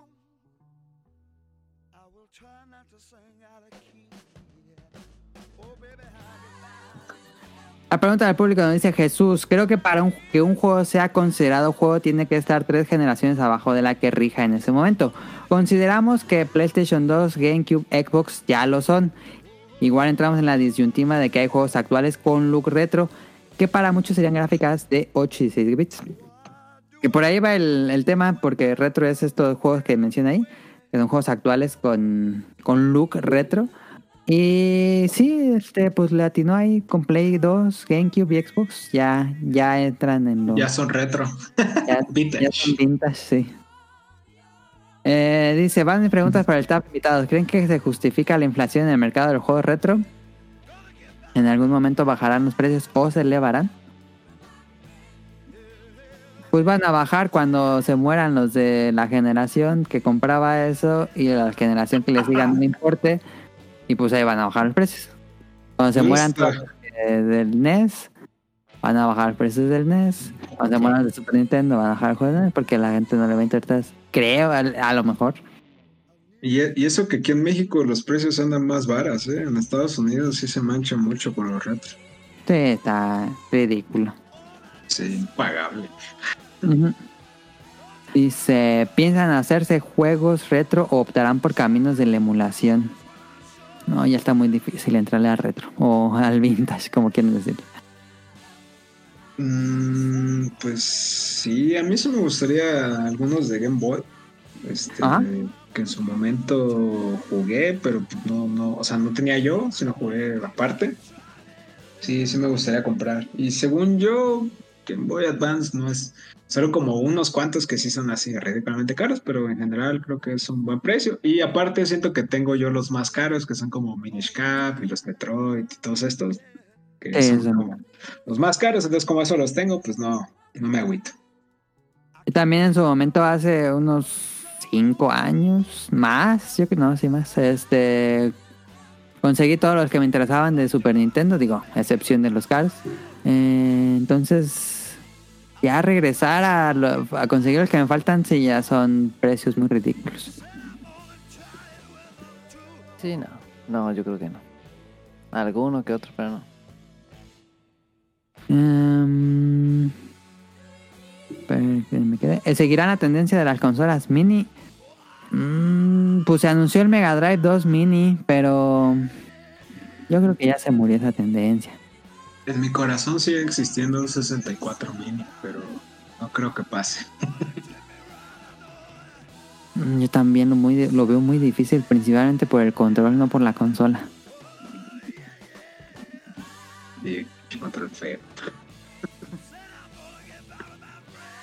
Creo que va a regresar ya- algún día. ¿Crees que regresen a consola mini? Algún día, no pronto. A mí me gustaría Pero- que Nintendo lance como. Como el que sacó del Game Watch, pero un Game Boy. Y que tenga juegos clásicos de Game Boy. Sí, estaría chido. Mm, dice, ¿cuál es la comida y bebida típica de Morelia? ¿Cuál dirás, Nani? Pues eh, las enchiladas, yo creo, enchiladas morelianas. No diría o las... el gazpacho, Ah, pero es snack. No, las... Ay, se me fue el nombre ese. Es... Corundas. Pero este es michoacano. Ah, Michoacán, ok. Mi- Morelia... Moreliano será enchiladas. Yo creo. Enchiladas morelianas, sí. Porque hay muchas enchiladas en Michoacán. Sí. Y tienen sus variaciones. Y michoacano diría corundas. ¿Y bebida? Ah, bebida. eh, pues en. Michoacán, mezcal es eh, denominación de origen, o Oaxaca, Michoacán. Eh, sí, no sé qué otra bebida, no se me ocurre. No, a mí no se me ocurre ni una bebida, ¿eh? Tú de Omar de Puebla. Pues, El mole, ¿no? Pues de Puebla, pues sí. Las semitas, el mole poblano. mm, sí. Pues sí, más o menos. eh, Yo diría que eso. Ok. ¿Existe algún juego del que se hayan arrepentido comprar en su momento? Mm, mm, sí, debe haber. Ah, pues el Mass Effect Andrómeda, ahí lo tengo cerrado. Sí, de Ah, Cyberpunk. ¿Vendiste ese? Sí, sí, lo compré. Antes de que salieran las reseñas ya lo había pedido. Yo tengo ahí el Cyberpunk. Ah, ¿dónde tiene el Cyberpunk? Sí, Que ya se arreglaron, se supone. Buenos Algo te iba a decir, pero ya, ya está bien, ¿no? Sabe, ya, no sé. No creo saberlo nombrar. Ah, yo No, sí, ¿eh? Y No esta sé si lo es- ponga. Este juego sí es el que más me duele. ¿eh? Este, ¿Cuál? bueno, yo no lo compré, ¿no? Pero pues cuando tenía GameCube, pues mis papás fueron a... a dije, no, pues seleccionen un juego, ¿no? Y por ese entonces estaba Mario Kart Double Dash. Ajá. Y por ese entonces, aquí, lo pendejo, era muy fan de Beyblade. ya se me imaginan por dónde van. Entonces, literalmente recuerdo, recuerdo tener así los dos juegos, uno en cada mano, y dije, Nel, el de Beyblade B-Force para GameCube. Ah, A su madre, juego más fea. Dijeras tú, bueno, al menos te la pasaste bien, ¿no? Nel, no pero tú manches. sí eres tan fanático de Beyblade, ¿no te gustó? No, porque pues ni siquiera era divertido, estaba bien culero y no, estaba. ¿Cómo funcionaba el juego? Porque pues echabas el trompo y era al azar, ¿o qué? Mm, pues, o sea, lo tirabas y luego tenías que, o sea, según yo, como que hacer ciertos comandos para que hiciera como algunos poderes, pero ni siquiera entendía cómo funcionaba, o sea, y me castré mucho porque, pues, luego iba a jugar Double Dash a casa un amigo y decía, wow, qué está esto. Y le llegaste a conseguir, conseguir en un futuro. El Double Dash, sí, ya ahí lo tengo. Ok, ok, ok. No, sí, esa decisión extraña. Horrible. Nadie recuerda alguno. Mm, pues nomás el, el Cyberpunk, pero así viejito. Ajá, estaba pensando viejito. Pero no me acuerdo. A mí me regalaron Mario's Missing in Time. Ah, Pero fue no regalo. No, no- no tuve decisión yo. Ahí ya no, le entré. no eh, uy, no se me viene así de eso, no se me viene a la cabeza alguno. Estaba este Jade Empire, ah, qué juego horrible. Ajá, ¿Cuál? Jade Empire. A, a muchos les gusta Jade Empire. Yo lo intenté Ah. jugar y no, no pude, ¿eh? Era No, antes no. de- Empire. Sí, es de, es de Xbox. Bioware antes de, del juego antes de Mass Effect. Ya, ya, ya, ya, ya, ya lo ubiqué. No mames, no me acordaba de ese juego. Ese nunca lo nunca pude, me aburría muchísimo. Pero bueno, eh, dice saludos, abrazos y cuídense del virulae changuesca. Saludos a Jesús, muchas gracias por escribirnos. Los, los. Nos escribió Abraham de... Bueno, te escribió mm, a- a- en el Twitter, dice... Ante la polémica de The Last of Us 1, los juegos pueden considerarse retro si se hacen un remake. No, Mm, no necesariamente. no, yo creo que no. No creo, porque ¿cuánto es del de Play 4 al que sacaron ahorita? Son seis años, creo. Pues que es literal traerlo a lo moderno, no Sí. cambiar la estética, cambiar el control, cambiar cambiaron hasta las cámaras, ¿no?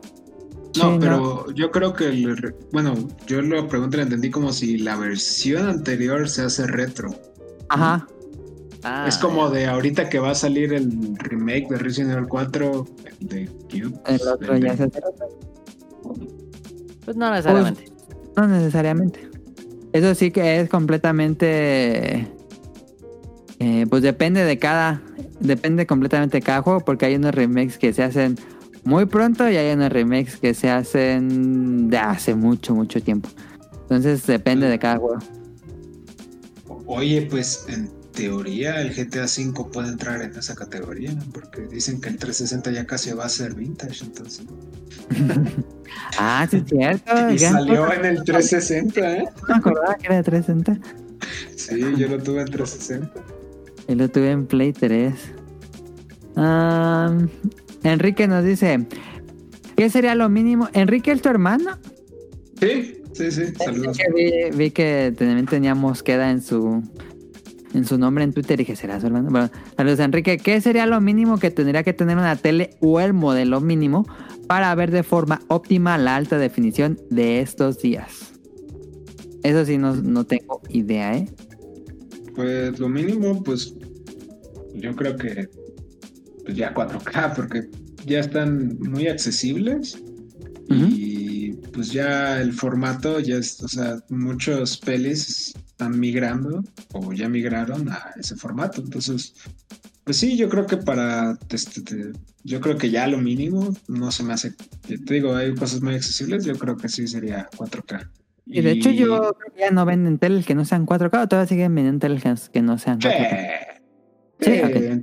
Cualquier Walmart y todo, hay muchas 1080. Son así, son como que las. sí, sí, cosas así. Ajá. Sí, marcas Appio. Ah, dale, sí. Esas, sí, esas cosas, ¿no? Entonces, te de.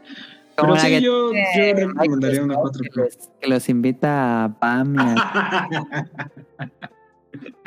en la sala, ¿no? Que tienen para ocultarla cuando haya visita. Ajá, ajá. Justo.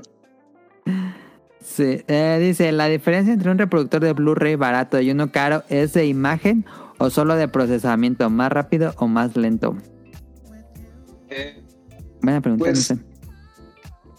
Eh, pues la imagen, o sea, te bota 4K igual.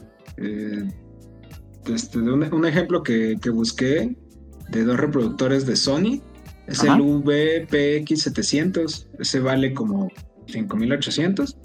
Y el. VPX 800, ese vale hasta 17 mil baros, lo puedes encontrar. Ah, Este, de- los dos obviamente te botan 4K, pero en el otro pues tiene mejores configuraciones de imagen, la manera en que te manda el HDR a la pantalla, este de... mm, No es tanto que sea más rápido o más lento, yo creo que los dos, la velocidad es la misma. Este de, es más como las configuraciones como que ya muy específicas para el setup que tienes, ¿no? Eh, Para la pantalla a la que la vas a sacar o el proyector que lo vayas a sacar. pero va a depender más de la película. Este de. O sea, sí, en parte la película, obviamente, si metes un Blu-ray normal, pues no te va a botar todas esas, todas esas opciones, ¿no? Pero si metes un Blu-ray 4K, HDR y todo, este de con los reproductores, pues, o sea, pues más elevados, como el que les dije, el VPX 800, pues este de, pues sí tiene como más opciones, ¿no? Para cambiarle, Claro, digo, sí. los ra- rangos dinámicos y toda esta parte, ¿no? Pero pues sí, prácticamente eso. Ok. Eh, nos escribió Heladito que nos dice, considero que los retro abarcarían juegos anteriores a la PlayStation 2, Xbox y GameCube, coincide con, con Jesús, cuyo, juegos cuyas dinámicas y gameplay fundaron las bases de los juegos que tenemos a la fecha, pero mejoradas. Igual muchos juegos modernos que utilizan el mismo aspecto gráfico y jugabilidad podrían considerarse. Mis preguntas para el equipo. Si pudieran olvidar todo sobre un juego y volver a experimentarlo por primera vez para disfrutarlo de cero, ¿cuál sería y por qué? Yo tengo uno rápido.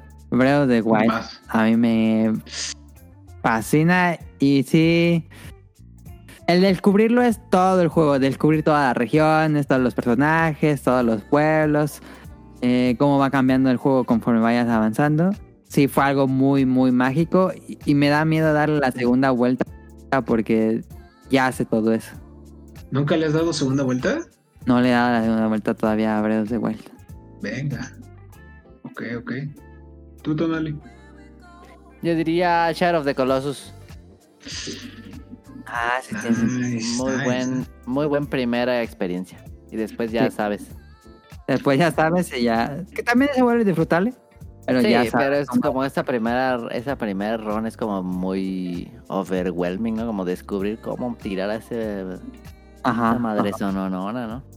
Ujú. Está chido, sí. Mm. Pues también es mi primera vez. Este de. Pues yo creo que. Sería uno de los juegos de Game Boy Advance. Que me gustó mucho en su momento. Es que pues, cuando estaba yo morro, a mí me decían mis papás que Santa no llegaba a México.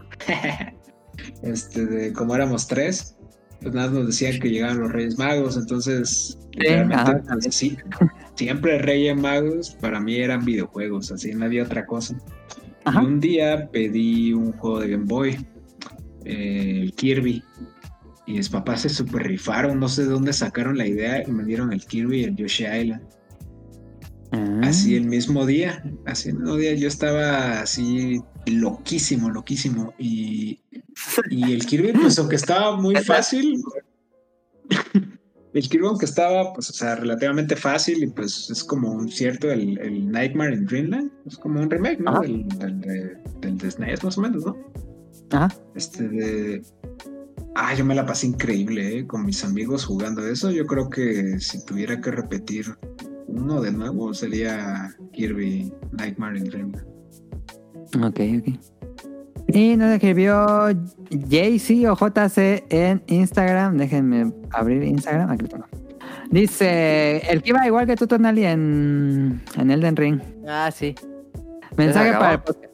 A ver, te digo. Saludos a los integrantes del podcast y a los invitados. Y es que hay, esta semana terminó un anime que recomendaron llamado Fenk. Fenk. ¿Qué pedo con este anime? Comienza siendo una comedia, luego se convierte en un charter buscando tesoros y termina con un final estilo de Stranding. Ah. Sí, ya sé cuál es, pero no me acuerdo si se llama Fenk. Este. Me sorprendió muchísimo por su estilo visual tan impresionante, las batallas navales, las explosiones, el sonido de cada arma, de cada explosión. Está de locos el detalle que tiene su estudio. Sí, es el creador de... De... Trabajó en Samurai Champloo. Pero Oh. es la, la princesa, se llama la princesa del anime, se llama la princesa... La princesa pirata. El nombre como en inglés y en español es Pirate Princess o la princesa pirata. Pero en japonés es. Fena, Pirate Princess. Fena, Fena, Fena, Fena, Fena, sí. Es muy bueno. A, a mucha gente no le gustó el final, pero es un final que no te esperas. Como los Simpsons. Es un final y basta. Sí, un poco así. Dice, por otra parte, por fin terminé la Elden. me había quedado con Malenia, pero en su segunda etapa me arrastraba horrible, así que decidí avanzar a la forja como lo comentaron. Y así avanzar al final. Por cierto, Godfrey, qué decepción porque lo maté al segundo intento y su diseño es mi favorito, junto con Malenia y Radagon. Este último me costó más trabajo por su segunda etapa, pero nada comparado con Malenia, la odio, y el demonio de odio de Sekiro. Pues ya lo acabé, subí varios niveles y se me ocurrió regresar con Malenia para sufrir una fea derrota, así que se me ocurrió cambiar mi armadura de samurai que fue con la que inicié el juego y junto con mis dos katanas equiparme un escudo para poder soportar esa embestida como de 30 golpes que da la infeliz. Y es, una, es un combo que te hace Malenia. ¿Y cuál fue Eh. su sorpresa? la sorpresa? Que la maté a la primera, así que dejé de sentirme mal pensando que no tenía la habilidad suficiente para matarla y pegué un grito a las 3 de la madrugada, el estilo Homero Simpson. Inserte meme de uhu. Pregunta, ¿hubo algún boss que los desilusionara de lo impresionante que se ve y haya sido un paseo en el parque para ustedes? Puede ser cualquier juego. Mm, Pues ahí bote pronto, este de. El Dark Souls 3, que lo jugué antes del Elden. Eh, ah, se me olvida el nombre, la calaca gigante. ok. Este de- del rey de no me acuerdo qué madre. Este de. La vi y me dio mucho miedo. Dije, ¿qué es esto? Y a la primera lo maté yo rapidísimo. Ah, un jefe que sea así de impresionante, pero no fue tanto, estoy pensando. El gran señor Wolmer. Wol- Wolner. ¿Así se llama el jefe? Ajá. Gran señor Ok. Wol- Wolner. Ajá. De Dark Souls 3. Susana, ¿tienes alguno? Estoy pensando. Me acuerdo así de ahorita del. ¿Te acuerdas del último jefe del Ninja Gaiden, el 360? Ah, sí, el Ninja Gaiden No 1. mames, si ese te lo matabas como. No, lo hacías cagar. Hay una forma de trabar al, último jefe de Ninja Gaiden 1 con un movimiento que se te que lanzas hacia, frente un, un corte y que terminaba decapitando a los enemigos, pero si, la, si spameabas al jefe final con ese movimiento lo, pues lo trababas. Sí, no te hacía nada. No. es cierto, no me acordaba de esa. de esa- sí. Pero. Nice. Creo que fue con Diablo 2 ahora que lo volvimos a jugar, Tonali. Ah, sí. Eh, Pues Diablo. No, pues todos los jefes cayeron como. Sí, creo que ninguno hizo bronca. Cuando jugábamos más niños que, bueno, que jugamos en la PC cuando salió Diablo 2. No mames, era de intentar varios días un jefe y aquí así Sí. Llegábamos. que el primer jefe me acuerdo que nos costó trabajar. ¿Cómo se llama? El de la araña. Este. Es como ¿cómo tiene patas de araña. Bueno, ese. Ajá. No, lo hicimos, pero así cagada. Acuerdo que hasta llegamos así de "Y- y si nos a ver si sí tenemos el nivel. Sí. Llegamos sí, y sí. One Punch. sí, Diablo se siente bastante fácil ah, en su remake. En su remake, pero no sé si la hayan bajado la dificultad o fue porque lo jugamos. Ah, yo creo que más bien lo, dejaron igual. Yo creo Y, que pues, sí. Antes es- se nos sentía más difícil. Ya venía más maleado. Sí. Y con Malenia, Tony, ¿tú tuviste problemas con ese movimiento que hace un resto de golpes seguidos? Pero en la segunda fase o en la primera. En la. Porque en la primera hace uno también. Sí, Eh, pero en la de según yo es el mismo. Debe ser el mismo, ¿no? Ajá, es el mismo, solo que en la segunda vuela también, pero Ajá. es, es este movimiento que es así casi imposible de, de esquivar, Que lo ¿no? puedes hacer al final, tú lo puedes hacer. Sí. Ah, sí, Ahí, sí, sí. con su arma. Em, Mm. yo con ese... Ese me mató varias veces. Ese movimiento pues, fue el que me mató también varias veces. Porque tú no usabas escudo, sí usas escudo. Sí. No. Ah, entonces sí pudiste con escudo, sí. Porque Sí. él decía que no usabas. Pero, o sea, te tumba toda, toda la estamina. Sí, Y sí, te- sí, sí, Pero vives. Ajá, y si te, el último te lo pega casi que de a huevo. Pero Ajá. el chiste es como rodar el último. Ok. Te quita to- casi toda la estamina o toda y el último golpe lo ruedas. Ajá, para Sí. que no te rompa. Ajá. Pero el chiste De es hecho, que el sí. secreto es rodar para adelante y no rodar para atrás. Ajá, sí, el secreto del Elden Ring es rodar hacia adelante en muchos jefes. Para que tengas eh, golpe. Ajá. Sí, de hecho, e- e- ese ataque, eh, como lo ves venir, eh, Ajá, sí, lo prepara mucho. y como el mío era de sangre, tenía que estar cerca y, y desde Bloodborne me malacostumbró y yo no uso escudo. Lo que hacía era de... Me mató varias veces ese ataque, ¿no? Pero ya cuando más o menos la agarré era de cuando se estaba subiendo, corría hacia el lado contrario, pero tiene un buen Ajá. alcance. Entonces, apenas llega, ruedas como dos veces hacia la derecha y luego a la izquierda. Porque literalmente, sí, porque literalmente como que hacía ella también este cambio de, de velocidad. Ah, directo. Sí. Seguía rodando hacia el mismo lugar, te iba a matar. Ajá. Entonces, pues, está sí, perro, eh. está muy perro esquivar. es... Malena está chévere. Fíjate que me quedé con ganas de probar su espada. Fui a checar, fui a checar lo que te da el, el recuerdo. Ajá. Y vi la espada y se me antojó la espada, pero ya no cambié, ya no cambié. Ok. En Tendrás ese que volver no- en- Ajá, no, y la, pues la supe es fácil. Pero en ese punto ya está difícil que cambies. Pero sí Sí. juego. Sí, no. Sí, ya, es casi el endgame. sí. Pero esa espada se ve muy perra. Esa, con esa se le acabó la tercera vuelta la, esta sirenita. Es que suben Dexterity y tiene Blood Loss. Sí. Está muy chida esa espada. Yo creo que es una buena espada de endgame. Pues estas son las preguntas. Muchísimas gracias a todos los que nos contestaron. Digo, me escribieron esta semana. Vámonos a los saludos.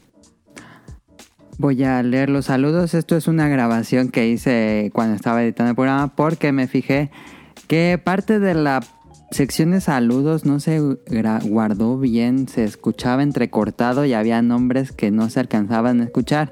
Entonces dije, si lo pongo así, va a haber personas que piensan que lo vamos a sacar de la lista y no. Entonces mejor voy a grabar nuevo esta sección de los saludos.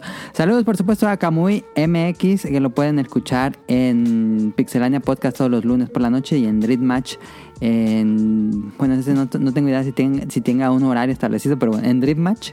A Mika en tipos móviles que la escuchan cada 15 días los lunes. Y en el, bueno, no sé si sea el próximo exactamente, pero voy a estar en un próximo episodio de tipos móviles hablando sobre libros. Eh, por supuesto, saludos a Nao, a Radcliffe y a Manu, que esta semana tuvieron episodio, pero les mandamos un fuerte abrazo. Creo que Man, no, creo que Nao era el que estaba enfermito. Entonces, un abrazo para que se mejore. Eh, saludos por supuesto a Rion Jun, que nos acompañó la semana pasada y le agradezco mucho. Por supuesto, saludos a Atzer, que nos mandó las papas de San Luis Potosí, que estuvieron muy buenas, ya nos las sacamos todas. Saludos al ladito. Eh, si quieren escuchar mi opinión de Jurassic World Dominion, eh, escuchen el podcast de El Ladito de Jurassic World que vamos a grabar hoy mismo y que va a estar disponible el lunes. Si están escuchando esto, probablemente ya esté disponible el ladito. Eh, por supuesto, saludos a Dafne o Ari o Sirenita. Saludos a Robsen, que lo pueden escuchar en Showtime Podcast. Ah, saludos a Jacobox, que lo pueden escuchar en Hobbies and Zombies. Saludos a Jesús Sánchez. Saludos a Aline, le mandamos un fuerte abrazo. Saludos a Festomar, que nos recomendó esta herramienta para ah, guardar. Bueno, que nos grabe nuestros audios por separado en Discord. Eh, díganos qué les pareció la calidad de, este episodio. Creo que sin duda no se compara a tener el feed directo del, micrófono. Pero nos puede sacar de alguna complicación cuando tengamos algún invitado que no pueda guardar, eh, bueno, grabar su voz en una computadora o algo así. Esta podría ser una opción muy eficaz, pero creo que la vamos a usar más como de emergencia.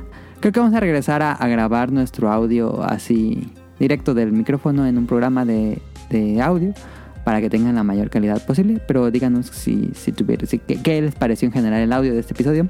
Eh, saludos a, a Protoshoot, que lo pueden escuchar en el Protocast, que hizo un episodio de, de como una respuesta al tema pasado. Escúchenlo ahí, muy, muy interesante. A Eric Muñetón, hasta un abrazo hasta Colombia. A Carlos Bodoque Adán. A Andy, que si todo sale bien, Andy probablemente va a estar aquí la semana que sigue. Saludos al señor Suki, a Gerardo Olvera, a Oscar Guerrero, saludos a Oscar, que ya podríamos hacer el programa con Oscar, que le quedamos eh, debiendo con esta herramienta de Discord.